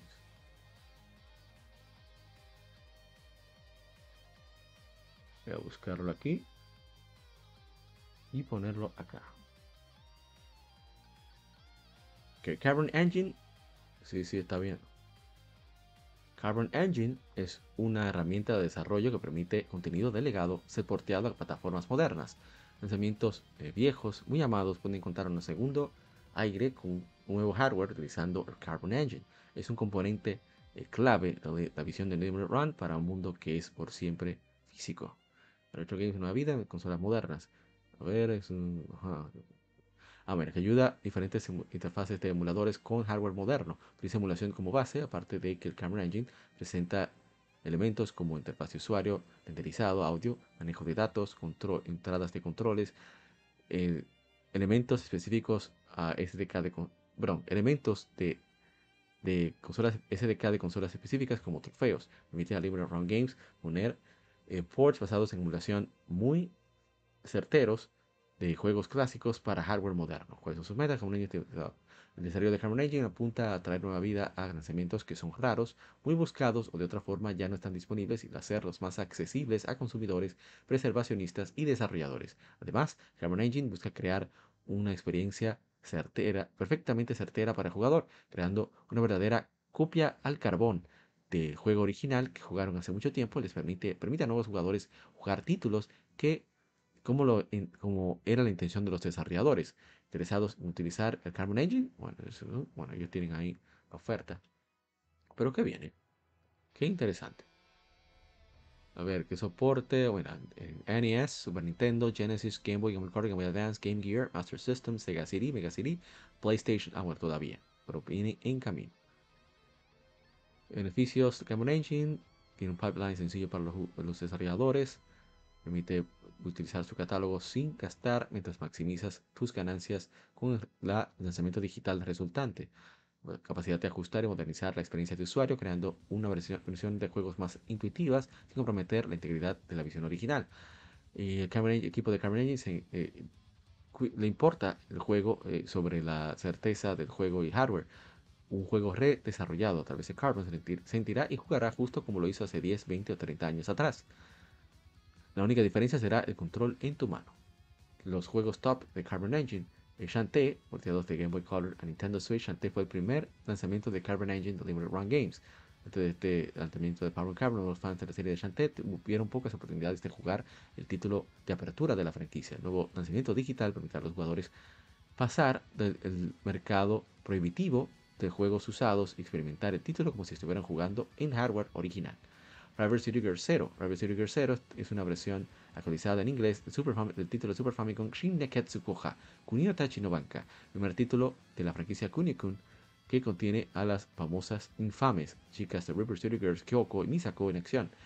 Construir ah, sobre el lanzamiento original, el juego está completamente localizado en inglés, contiene nuevas cinemáticas estilo manga y una secuencia de intro de anime, incluye un nuevo canción tema eh, compuesta y eh, cantada por Megan McDuffie. Y bueno, ahí está. Parece interesante. Muy interesante. ¿Pero qué es esto? Ah, bueno, que tuvieron Way Forward está muy involucrado con eso. Que son muy buenos con el 2 de Way Forward. ¿eh? Son, para mí son de los mejores de Occidente. Pero en primer lugar siempre va a estar los grandes de Vanillaware. Nadie le gana a Vanillaware. En mi opinión. ¿eh? Y bueno, ya, ya salimos de esa duda. A mí me estaba calcumiendo, ¿verdad? Carbon Engine. Vamos con ya las últimas dos noticias. La primera, bueno, la, penúltima. Es decir, la primera, qué bárbaro. La última es que Limited Run Games ha anunciado 20 nuevos títulos que se lanzarán en físico como parte de su LRG 2023 Showcase, incluyendo Castlevania Advanced Collection, Gargoyles Remastered y Jurassic Park Classic Games Collection. Y bueno, también están los títulos Teenage Mutant Ninja Turtles con, con soundtrack, banda sonora. Eh, comenzará una serie de, de bandas sonoras de juegos. Se lanzarán cada mes desde julio 2023 hasta marzo 2024. Cada colección irá la banda sonora de las tortugas clásicas en disco, en cassette y en vinil. Cassette. ¿Pero qué rayos? Parte de eh, especiales en vinil que están limitados en cantidades eh, obviamente limitadas. Junto con sus ofertas estándares. También eh, revelaron que su Carbon Engine está un anuncio que incluye Clock Tower, juegos de Jurassic Park clásicos, KX Trilogy, Tomba y más títulos. Irán a Trip World DX, River City Girl Zero y el, el chanteo original en nuestro catálogo de títulos revisados, retros revisados, retros revitalizados, perdón. Eh, a ver, ah, con nuevos títulos. Están en camino, aparte de manejar sus lanzamientos físicos, también manejarán el lanzamiento digital de Another Crusade, en la plataforma de, inspirado en la era de PlayStation 1, Double Shake, las Plumbers Town Weird Ties, RZ, de, de Jewel of Paramore, un plataformero inspirado por el talento y con talento del infame Zelda del Zelda de los juegos de CDI de los 90. Finalmente, Liberal Run Games está emocionado de compartir que continuaremos nuestras alianzas con Konami, WayForward, Lucasfilm Games y otros increíbles desarrolladores y editoras. Este line-up de este año muestra algunos de los mejores talentos de la industria y estamos orgullosos de trabajar con ellos. A ver, aquí vienen los lanzamientos. Another Crusade, RZ The Jewel of Faramore, Castlevania Dance Collection, Chicory, Clock Tower, Colossal Cave, Double Shake, Dungeons of Ether, El Shaddai, Ascension of the, Ascension of the Metatron, Gargoyles Remastered, Gex Trilogy, Jurassic Park, Jurassic Park Classic Games Collection, Jurassic Park The Chaos Continues, Karateka, Cole Major, Remulia, Scarlet Symphony, Kyukyok, Kyukyok Tiger Howdy Collection, Midnight Flight Fight Express, Dense Cat Paradise, Plumbers Downward Ties Definitive Edition, Rise of the Triad Ludicrous Edition, Roller Coaster Tycoon 3 Complete Edition, Rose and Carmelia Collection, Shantae Advanced Rescue Revolution, Teenage Mutant Ninja Turtles Soundtrack Collection, Tomba, This Way Madness Lies. Y bueno, ya por último, este creo que es el remaster, uno de los remasters que más me sorprendió, que más me agradó. Se trata de que Sting, hemos hablado de esta desarrolladora que realmente muy, muy ignorada y infravalorada, son tigres muy talentosos. Ha anunciado Riviera, un remaster de Riviera de Promised Land, más de alta definición de su primera entrega en la serie de Apt Heaven, de plataformas y una fecha de lanzamiento no fueron anunciados. Riviera de Promised Land se lanzó ah, inicialmente para Wonders Color el 12 de julio de 2002 en Japón, seguido de un lanzamiento para Game Boy Advance el 25 de noviembre de 2004 en Japón y el 28 de junio de 2005 en América, que hicimos un Family, vamos a hablar de eso ahorita. Y para PlayStation Portable el 22 de noviembre de 2006 en Japón y el 10 de julio de 2007 en América. En y abril, 4 de abril de 2008 en Europa. Los lanzamientos occidentales fueron publicados por Atlus y 505 Games. Y bueno, es un RPG bastante particular y va a tener, a ver, una historia extendida con 50 cinemas retrabajados, gráficos mejorados, audio completamente con voz y funcionalidad de dos lenguajes. O sea que ya están diciendo que viene para Occidente. Excelente. Y bueno, vamos a dejar hasta aquí el Game Informe, vamos a pasar a las Game Femérides, pero antes una pequeña pausa. ¿No? Nostalgia, dice León. No se muevan, ya regresamos.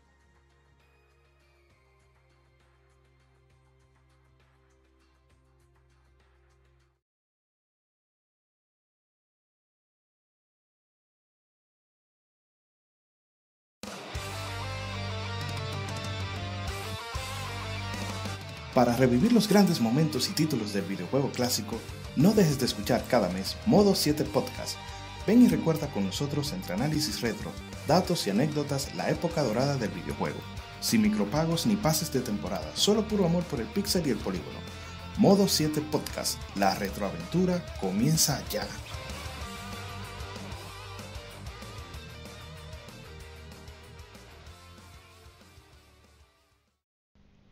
Los cómics no son solo superhéroes y el manga no es solo muñequitos de pelea. Existe un lado más profundo de estas industrias, y no hablo solo de Japón y Estados Unidos, sino de todo el mundo. Para explorar la cultura cómic te trae el mejor podcast de historietas de República Dominicana. Ya sea cómics, manga, band de cine, paquitos o como les llames, todo es parte del noveno arte. Así se llama el podcast, por cierto. Acompaña a grandes entusiastas de esta fascinante forma de contar historias. Cultura Cómic presenta Noveno Arte. Búscanos en el canal de YouTube de Cultura Cómic y cada domingo te traeremos un nuevo capítulo de Noveno Arte. ¿Quieres descubrir lo nuevo en el mundo de los videojuegos o redescubrir clásicos? Síguenos en Twitter, GameEffectMX, tu revista de videojuegos digital, con noticias, reseñas y lo mejor del mundo del gaming.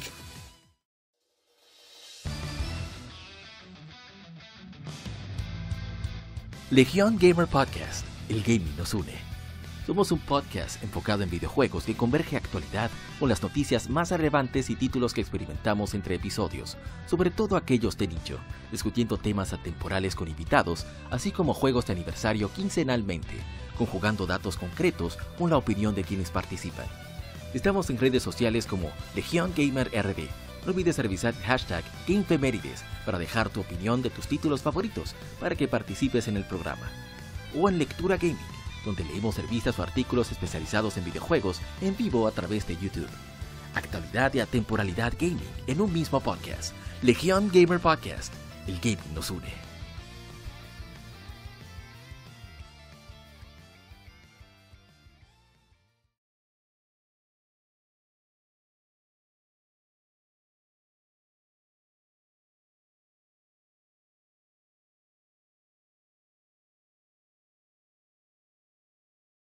Gamefemérides. Juegos y consolas de aniversario son comentados entre hechos y anécdotas.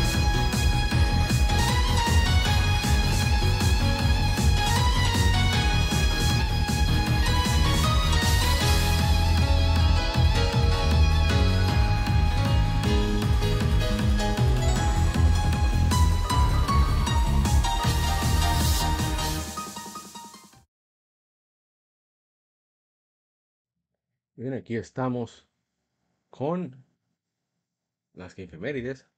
Como eh, he dicho, hicimos también un cambio. Antes trataba de jugar casi todo lo que pudiera de las efemérides. Pero como me han pedido muchos. Ah, mira, no había leído esto. No había leído esto. Dice. A ver, dice. Víctor 93, estudio para hacer otro Naruto igual al anterior. Dice Mario Kart 9 va a salir con el Switch 2. Mira, no me he fijado en eso, disculpa, Arión. El chat de texto se me fue. Es verdad, yo estoy de acuerdo. Cuando te viene Wave 6, ahí mismo lo anuncian. es verdad. Y bueno, ¿qué iba a decir? Ah, entonces lo que he hecho es tratar de. He hecho lo posible por comentar en los streams de Game Pero lo que he hecho es reducir la cantidad. Trato de llegar a 5.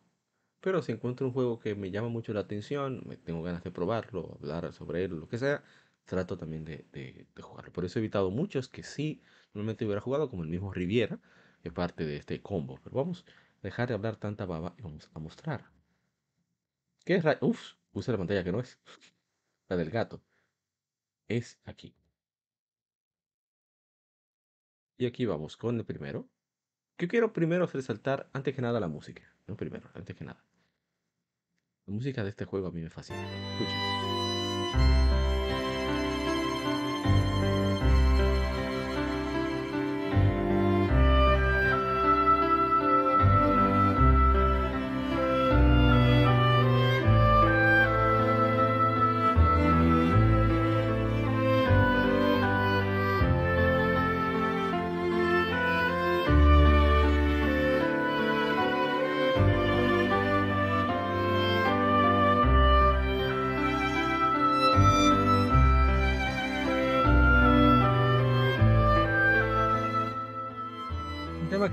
En Game, Boy, suena bellísimo. De por sí. Pero ellos inteligentemente le hacen una pregunta y respuesta entre clarinete y los violines. De la flauta. Y eso suena hermoso. Con la frase de contestación la hace la flauta traversa con las cuerdas haciendo armonía. Es bellísimo. Y está en Spotify, quien quiera escucharlo. Para mí, sea regular o no el remake que hicieron este remaster, solo por la música vale la pena. Esta es una versión para PlayStation Vita y celulares, salió hace un tiempo, de este juego. Bueno, yo no he dicho nada, ¿eh? estamos en efemérides y yo no he dicho absolutamente nada. Buenísima mía. Vamos a buscar, a ver que tenemos texto con los comentarios que nos han compartido. A ver, a ver, tengo aquí buscando la Legión Tablets. Vamos, vamos, mueve el tablet. Estás. Ah, ya estamos. A ver, creo que hay algunos que no me... Ah, bueno, sí lo mencioné. Sí, sí. Ver, hace 13 años lanzó Sin Punishment Stark Successor para Wii. No veo comentarios a... Bueno, sí hay comentarios. Sí, Juan Infinity, me encanta este juego, su música es súper buena. Hablan de Sin Punishment Stark Successor. A ver qué me falta. Tengo que chequear en Instagram. Esa es la otra red que me falta. A ver, entonces, ¿por qué está tan lento, eh? Ahora sí. Tenemos comentarios. Hace 32 años se lanzó Seiken Densetsu Final Fantasy Gaiden. Conocida simplemente como Seiken Densetsu, en América se conoce como Final Fantasy Adventure y en Europa como Mystic Quest. Es un spin-off y el primer juego de la serie de Mana para el Game Boy por Square, ahora Square Enix, lanzado en 98 por Sunsoft. Juego bastante simple, es un gameplay, bueno, ahí en los comentarios, es un gameplay visto desde arriba, aprovechando las características del Game Boy. Y bueno, que aquí cambiaron un poco el diseño a lo que teníamos entendido que se veía en el Game Boy. Aprovecha un poquito, puedes jugar con la touchscreen si te da la gana, que está también habilitado para jugar en celulares y lo lanzaron igual en PlayStation Vita. Eh, el juego es entretenido, de hecho este juego es muy importante porque fue lo que demostró que se pueden hacer portátiles. Había una, una especie de preconcepción en el pasado de que los portátiles solamente debían hacerse para consolas caseras, pero este juego rompió esa barrera y fue lo que inspiró a Satoshi Tajiri a iniciar el desarrollo de Pokémon como RPG, porque eh, es un juego completo, un juego muy bien hecho eh, yo lo he disfrutado, a pesar de que a muchos no les gusta ese remake, yo lo he disfrutado mucho. Y si se ve por ahí en oferta, lo recomiendo. A ver qué más. Bueno, nada que decir. Hace 21 años se lanzó en Japón Golden Sun The Lost Age. En Japón se conoció como Ogo no Taiyo. Ushinaware Shitopsu. Lanzado con nombres diferentes en algunas regiones. Eh, mi juego favorito de Game Boy Advance. Bueno, para mí mi franquicia favorita de Nintendo es Golden Sun todavía. Yo adoro ese juego pero lamentablemente no fue un éxito, el éxito comercial que esperaba Nintendo, que se iba a hacer. Hace 18 años se lanzó Atelier Iris Eternal Mana, un, muy buen RPG para PlayStation 2, que ojalá que remasterizaran, ya que estamos en tantos remasters y demás. Dejen eso ahí Evergreen, que salga en digital para todas las plataformas y lo vamos comprando, poco a poco. Eso no pesa. Gabriel Torres, sí que me gustó este juego, es un juego excelente. A ver qué tenemos en Instagram, no tenemos nada. Seguimos. Este, yo debí jugarlo, pero no me iba a dar el tiempo, realmente. Hace 18 años se lanzó Riviera The Promised Land, un RPG, originalmente dijimos por Sting. Dice Vladi Enríquez. Me acuerdo de este juego, nunca lo llegué a terminar. Nunca es tarde para retomarlo, Vladi. Dice Michael Michel Taicho, hermano Taicho, amo este juegazo. Y Lahar Sama de Retroact Entertainment, juegazo, de lo mejor que existe. Es verdad, es muy bueno gracias a todos los que compartieron, dieron likes, etc. Se agradece, así llegamos a más personas.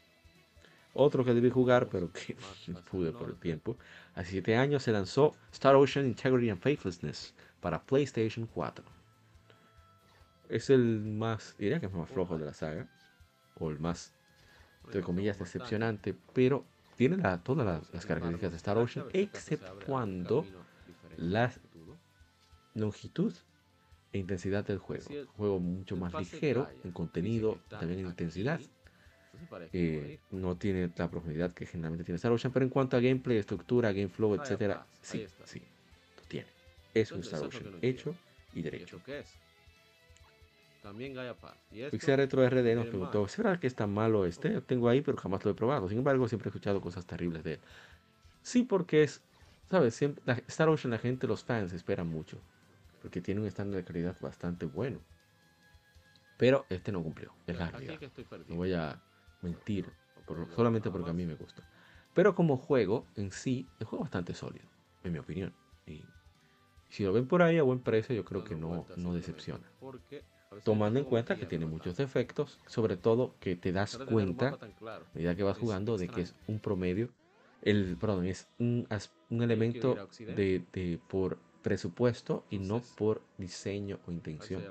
Por lo menos así lo percibí yo, no sé, quizás estoy equivocado. Vamos con el siguiente.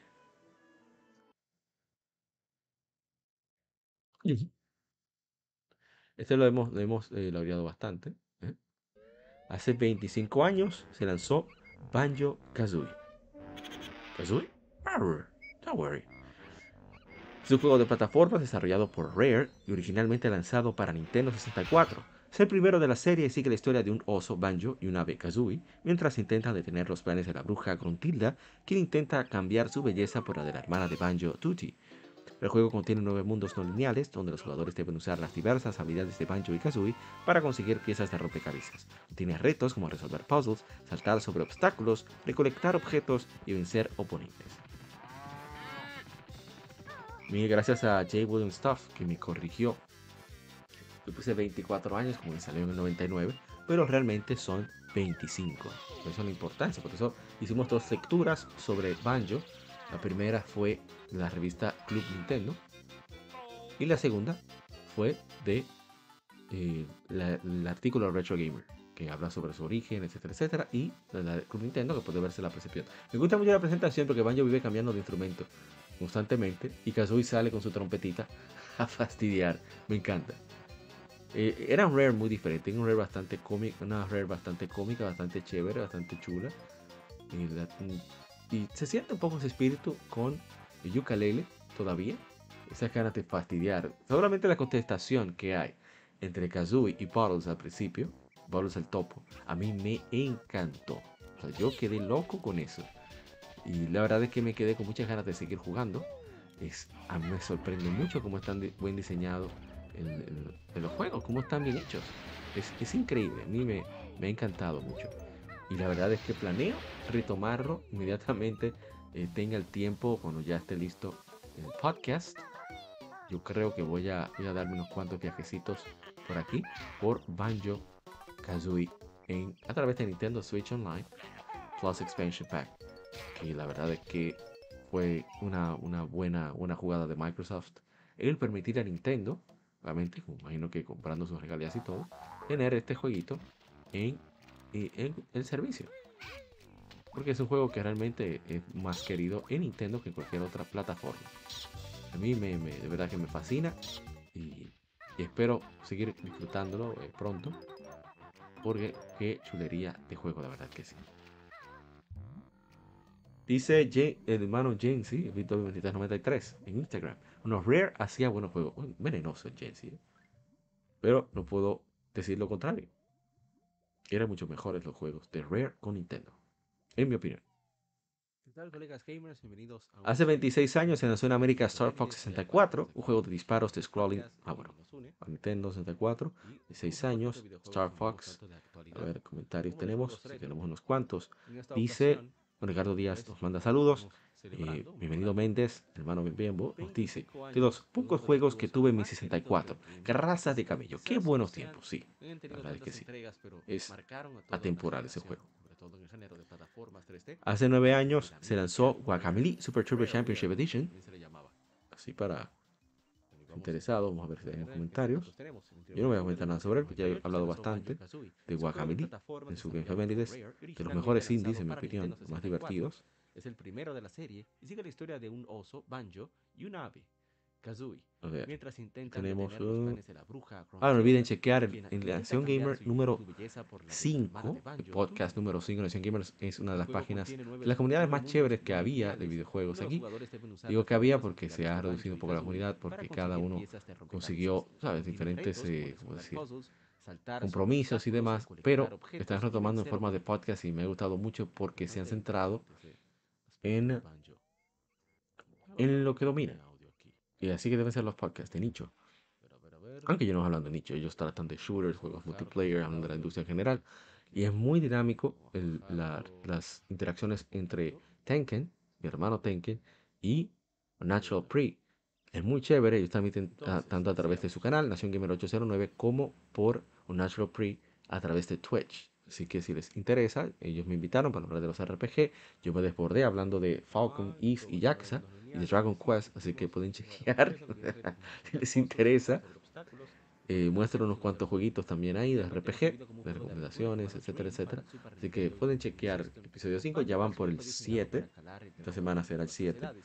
Y con ellos me estoy enterando de una perspectiva diferente para mí del gaming. Yo me siento más en RPG, aventura y eso. Ellos hablan mucho de, shooters, del ambiente de multiplayer, etcétera, etcétera, que yo no, obviamente ignoro bastante. Y me gusta siempre saber la opinión de alguien que, que está de lleno metido en, un ambiente. Bien, seguimos. Nos toca otro jueguito que mostrar. Vamos. Estaba nervioso de mostrar este juego. Debo de admitir. Porque yo soy un jugador bastante mediocre. Uno dice, bueno, yo soy malo. Es la verdad. Pero es lo que toca. Hace 16 años se lanzó Ninja Gaiden Sigma, una versión de Ninja Gaiden para PlayStation 3, desarrollada por Team Ninja y publicada por Koei Tecmo. Itagaki no estuvo involucrado en su desarrollo lo considera un juego defectuoso, aunque admite que le da a los usuarios de PlayStation una probada de Ninja Gaiden. La versión para PlayStation Vita, Ninja Gaiden Sigma Plus, lanzada en febrero de 2012 en Occidente. Bueno, agregaron unas cuantas cositas en el juego, eso lo comentamos más profundidad en, ahí en la, en la efemérides algunos molestos, lo puse mejorada en el texto, voy a cambiarlo a simplemente un port. Un port con mejoras visuales, en cierto sentido. Dice, ok, dice Nación número 809, una joya. Y el reinoso de mi top personal de sagas favoritas es el 2, si no fuera por Metroid. Sí, Ninja Gaiden modernas, a mí me encanta. Y de verdad que yo tengo malos, no tengo malos recuerdos, es recuerdos como de ¿saben? De veterano. Porque hubo secciones en este juego que me dieron mucho trabajo. Y no estoy hablando de Alma siquiera. Alma me pareció divertida. No estoy diciendo que no sea difícil. Yo tomé mi lucha con soy jugador malo, bien lo dije.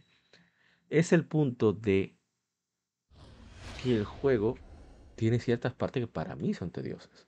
La parte donde tienes que ir por eh, bajo el agua. Eso a mí me pone nerviosísimo. Porque todo lo que es tiempo limitado a mí me, me tensa muchísimo. Y está el punto de el bendito templo que tiene que ver con el agua. Me parece el templo de Zelda en ese sentido. Es tediosísimo para mí. ¿eh? Pero es un juego que yo adoro. Lo tengo dos veces. Bueno, prácticamente tres en teoría. Ninja Gaiden Black, Ninja Gaiden Sigma y la Ninja Gaiden Master Collection en PlayStation 4. O sea que yo adoro este juego. Recomendado, ¿eh? Excelente juego de acción-aventura. Más de acción, obviamente. Sigamos. Estoy viendo si hay comentarios que faltan. No. Otro más que le tenemos su gameplay. Hay que hacérselo. Desde aquí, para que vean que somos fans. Hace 23 años se lanzó en Japón Final Fantasy IX. Es un RPG desarrollado y publicado por Square o Square Enix para PlayStation. Es la novena entrega principal de la saga Final Fantasy. La trama se centra en las consecuencias de una guerra entre naciones en un mundo de fantasía medieval llamado Gaia. Sigue un bandido llamado Zidane Tribal, quien secuestra a la princesa alexandriana Carnetul Alexandros, el XVII, como parte de una maniobra con la vecina nación de Limblin.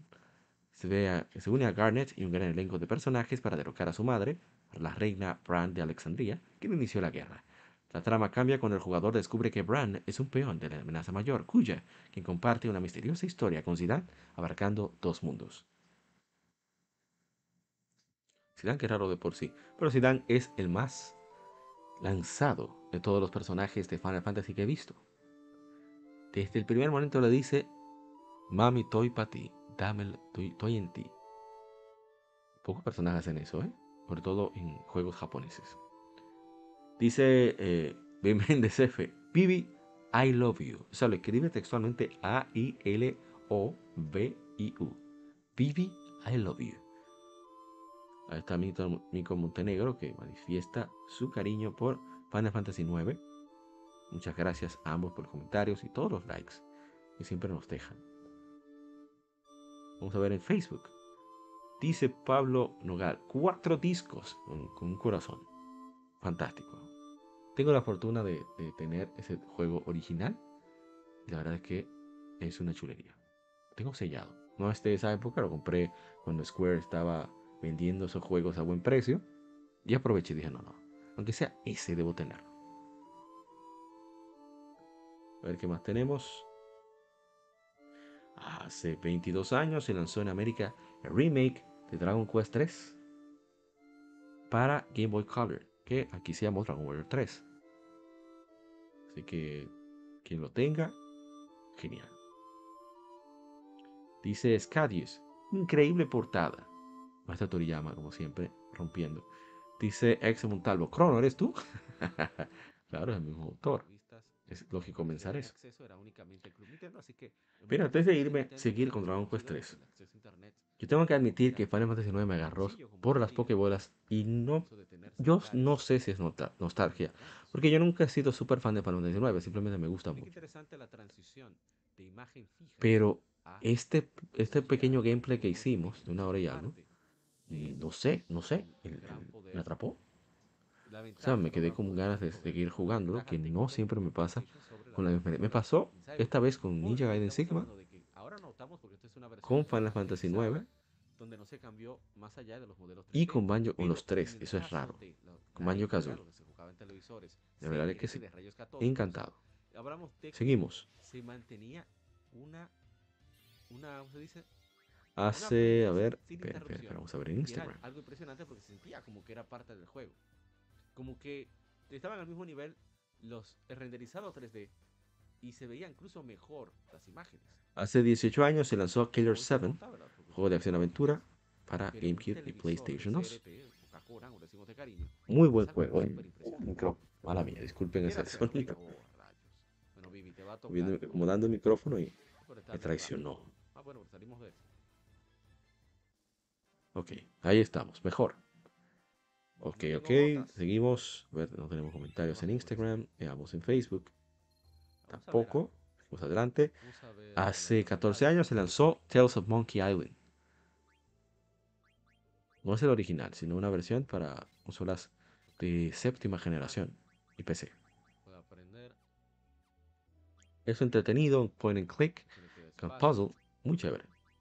Por lo menos para mí. Muy gracioso. Ah, este sí lo tenemos. Repito que este podcast lo grabamos a través de YouTube. Esto está difícil. Ahí está. A través de YouTube. Eh, y por lo tanto puedes ver los gameplay que grabamos de, en efemérides a través de esta plataforma. Y hace 8 años se lanzó Rocket League, juego de fútbol vehicular desarrollado y publicado por Psyonix el juego fue lanzado al inicio para PlayStation 4 y Microsoft Windows, con ports para Xbox One y Nintendo Switch. En junio de 2016, 505 Games inició la distribución física para PlayStation 4 y Xbox One con Warner Bros. Interactive Entertainment relevándolos al final de 2017. Escrito como fútbol pero con carros y cohetes, Rocket League pone hasta 8 jugadores asignados a dos equipos, usando vehículos propulsados con cohete para golpear un balón hacia la meta del oponente, para marcar puntos durante la partida. El juego incluye modos para un jugador y multijugador que pueden jugarse online y local, con crossplay, juego cruzado, entre todas las plataformas. Actualizaciones posteriores han permitido la habilidad de modificar las reglas del juego y agregar nuevos modos, incluyendo basados en hockey, sobre hielo y basketball. Muy chévere ambos, debo decir. Yo le di durísimo a Rocket League. Yo adoro Rocket League. Yo debo tener cerca de unas mil horas en Rocket League desde 2016 hasta la fecha. Me encanta, siempre lo juego de, vez en cuando, sobre todo con Retro Gamers 1412. Dígalo en Instagram, en redes sociales. Me fascina Rocket League. Aunque he soltado un poco ya lo de ser mejor a nivel competitivo, estudiar el juego, eh, ver la liga. La liga enseña muchísimo, la liga profesional. Yo he dejado eso muy de lado, pero sigo disfrutando este juego como cosa loca porque es tan absurdo y funciona tan bien que yo he quedado encantadísimo con él. Eh, Y súper recomendado, es free to play. Tiene sí sus microtransacciones y su asunto, pero nada que vaya a afectar el rendimiento. Y así que aquellos que puedan, ya sea que tengas Nintendo Switch, Xbox, PlayStation, PC, no hay excusa, solamente es ponerse a practicar. Los tutoriales son muy buenos, cada, han ido mejorando cada vez más. Así que si quieres aprender, pues no hay excusa, ahí están los tutoriales, están muy bien realizados, bien implementados. Y bueno, disfrutar de este juegazo. Vamos a ver si armamos una, una liga casual. Ahí jugar casuales en tríos y cuartetos. Aquí en Legión. Legión, Liga, Legión Cohete. Ahí está la liga. Tenemos Legión Kart, Mario Kart 8 Deluxe. Tenemos que hacer un coro online. Y un coro online de Liga de, de Legión Cohete. Ahí, una chulería. Vamos a ver. Vamos a ver cómo lo armamos. Eso está, está en mis prioridades. Bueno, ahí, ¿qué más tenemos? Hace ocho años se lanzó One Piece Unlimited, World Red para diferentes plataformas. Un juego bastante entretenido, muy chévere. Me gusta mucho los visuales. Es un juego bastante simple, ¿eh? tampoco es muy complejo y demás. Pero está muy chévere. Mira muy bien aventura, acción RPG. Y no es complejo en absoluto. Veamos qué más tenemos. Creo que vamos terminando la lista. Viendo si tenemos comentarios. No hay, ninguno. Rocket League. Tampoco hay comentarios. Hacemos los likes como siempre. Bueno, iba a decir que en Facebook estaba haciendo una prueba con Streamlabs. Porque Streamlabs es lo que mejor maneja Facebook para mí. Que obvias, tú puedes hacer, pero como que no tiene la interfaz adecuada para manejar exactamente cómo quieres manejar, la redundancia, Facebook. Y Streamlabs sí. Entonces hicimos una prueba para ver cómo quedaba la calidad, bitrate, etc. Con The Legend of Zelda The Minish Cap. Olvidé mencionar eso ahorita. Pero sí, ahí está. Hubieron unos cuantos. Teníamos de fondo el podcast, una lectura gaming eh, con eh, sobre este juego, que son dos entrevistas del Famitsu al productor del juego, eh, Eiji Aonuma, y el director del juego, Fuji, Fuyashiro, Fuyashiro, Fujibayashi, Hidemaru Fujibayashi, perdón. Así que si les interesa, bueno, ahí está. A ver, ¿qué más? Hace 26 años se lanzó Armor Core en Japón para el primer PlayStation por Front Software. Ahí está, sí, sí, estamos integrando cada vez más y más jueguitos para que nadie se queje. Hace 22 años se lanzó Gran Turismo 3 a Spec. Yo adoré ese jueguito desde que lo vi. La presentación, el, intro, fantástico. Fantástico. Para PlayStation 2. A ver, no veo comentar. Ah, sí, no comentarios de, Gran Turismo 3. A ver, ponerlos todos. De Big Boss eh, Juegazo y Jonathan Zavala mi primer Gran Turismo. Qué forma de iniciar, colega. Dice él. La verdad es que sí, la saga ya la conocía, pero nunca la había jugado. Hasta que en 2004 me hice de mi primer PlayStation 2 en un bundle con Gran Turismo 3, Sly Cooper, joyita por cierto, un memory card en DualShock 2. No recuerdo las horas que invertí, pero para mí tiene una calificación 10 de 10. Es la realidad. Es la realidad. Ok, vamos con el siguiente de combo, aunque antes voy a revisar. Ok, perfecto. Veamos Instagram. No hay comentarios. Vamos con el último de la tanda. Por lo menos que vamos a mostrar. ¿no?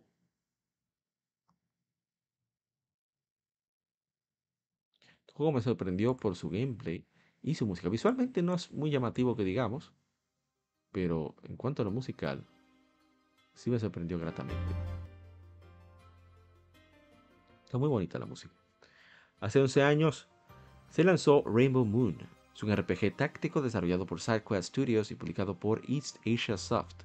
Comenzó a través de la PlayStation Network para PlayStation 3, PlayStation Vita y PlayStation 4.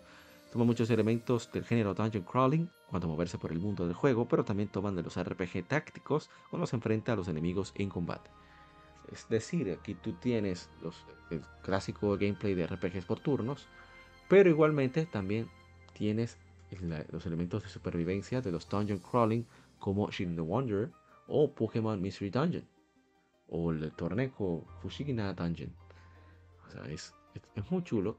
Los gráficos, como repito, no son muy estéticos, agradables que digamos, pero el gameplay, la manera en que se manejan los las estadísticas, eh, cómo está el ritmo de, de, los eventos en el juego y demás, lo hacen bastante interesante. Y a mí me ha gustado mucho cómo, cómo se ha manejado el juego en cuanto a ese aspecto. Me, realmente es otro más. Yo estoy sorprendido de casi todos los juegos que he podido eh, transmitir para Game Femerides me han gustado al punto de querer seguir jugándolos. Es raro, ¿eh? Sobre todo un título como este que es RPG, Tactic, RPG, RPG táctico, casi nunca me atrapan. Algunos Fire Emblem, Disgaea, me encantan, pero es, resulta muy raro que me atrapen. Y me sorprendió gratamente eso. Eh, tiene buen ritmo, eh, puedes grabar cuando quieras, tiene crossplay, tiene cross save, perdón, crossplay no, cross save y cross buy. Bueno, no, solamente tiene cross buy PlayStation 3 y PlayStation Vita. Pero si tiene, tiene un monto muy casi ridículo cuando está en oferta, sobre todo, para tú acceder al upgrade para PlayStation 4, que es la versión que, estoy jugando en este momento. Debo decir que eh, los tutoriales son hasta graciosos en cierto punto, eh, pero el gameplay, cómo puedes manejarlo, las situaciones de, de, cuándo atacar, etcétera, etcétera, lo hacen muy, muy bien. Y me agradó muchísimo el juego. Ojalá que eh, le den chances y si ven la oportunidad. Yo probablemente no puedo asegurar que siga, pero sí, sí me gustó lo suficiente como para continuar más en ese mundillo de Rainbow Moon. Es una historia bastante simple, pero el gameplay parece súper entretenido, súper entretenido, perdón. Y ya por último, aunque no tenemos gameplay, toca mencionarlo. Hace 13 años se lanzó en América Dragon Quest 9 Sentinels of the Starry Skies o Sentinelas del Firmamento, que es mi juego favorito de Nintendo 10, larguísimo, mucho contenido extra, el contenido incluso online que se puede conseguir modificando el DNS de tu Nintendo 10 o del 3DS para cuanto a conectarse con Nintendo 10. Así que tiene una llegadita que es fantástico, no se van a arrepentir. Es el Dragon Quest más difícil, uno de los más difíciles el nivel de los enemigos es bastante alto, pero tiene una chulería que es que las clases, las habilidades de las clases se quedan permanentes. Entonces tú puedes tener a un gladiador que utilice habilidades de sabio o de mago o de curandero. O sea, ese aspecto es genial. Y bueno, vamos a dar hasta aquí entonces las que. Muchísimas gracias por acompañarnos y nos veremos en el lado B de Legion Gamer Podcast. Este es, este es el episodio número 162, lado A. Así que nos vemos, perdón, en el episodio número 62, lado B. Antes de irme, mira, yo estoy aquí, que me voy, que me voy, que me voy. Pero resulta que eh, David, David Gutiérrez Rodríguez dijo de Dragon Quest 9. Un buen juego que se merece un remake, lamentablemente.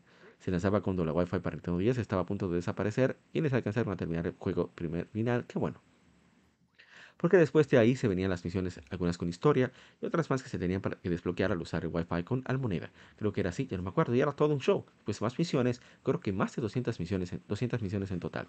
Hasta la fecha no he terminado el juego al 100%, si quiere llegar a su segundo jefe final, que aún sigue dormido en la torre Leonina. Leonina, creo que así se llamaba. Leonina, creo, sí. Tratando de obtener todos los pergaminos y subir de nivel a los personajes con diferentes vocaciones hasta el nivel 99 es todo un reto ese juego. Llevo unas 600, horas más o menos. Soy uno de los que alcanzó a desbloquear las misiones extra con el uso del Wi-Fi desde el 2010. Qué bueno, ¿eh? La verdad es que es una joya Dragon Quest 9, súper recomendada. Y ahora sí me despido. Este ha sido el lado A del episodio número 162. No olviden pasarse por el lado B para que puedan disfrutar del tema de la semana. Nos vemos y hablamos de nuevo en el lado B.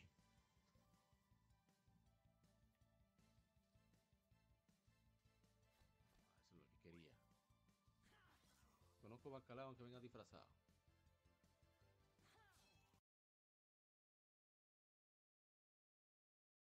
Acabas de escuchar el lado A. Continúa este episodio en el lado B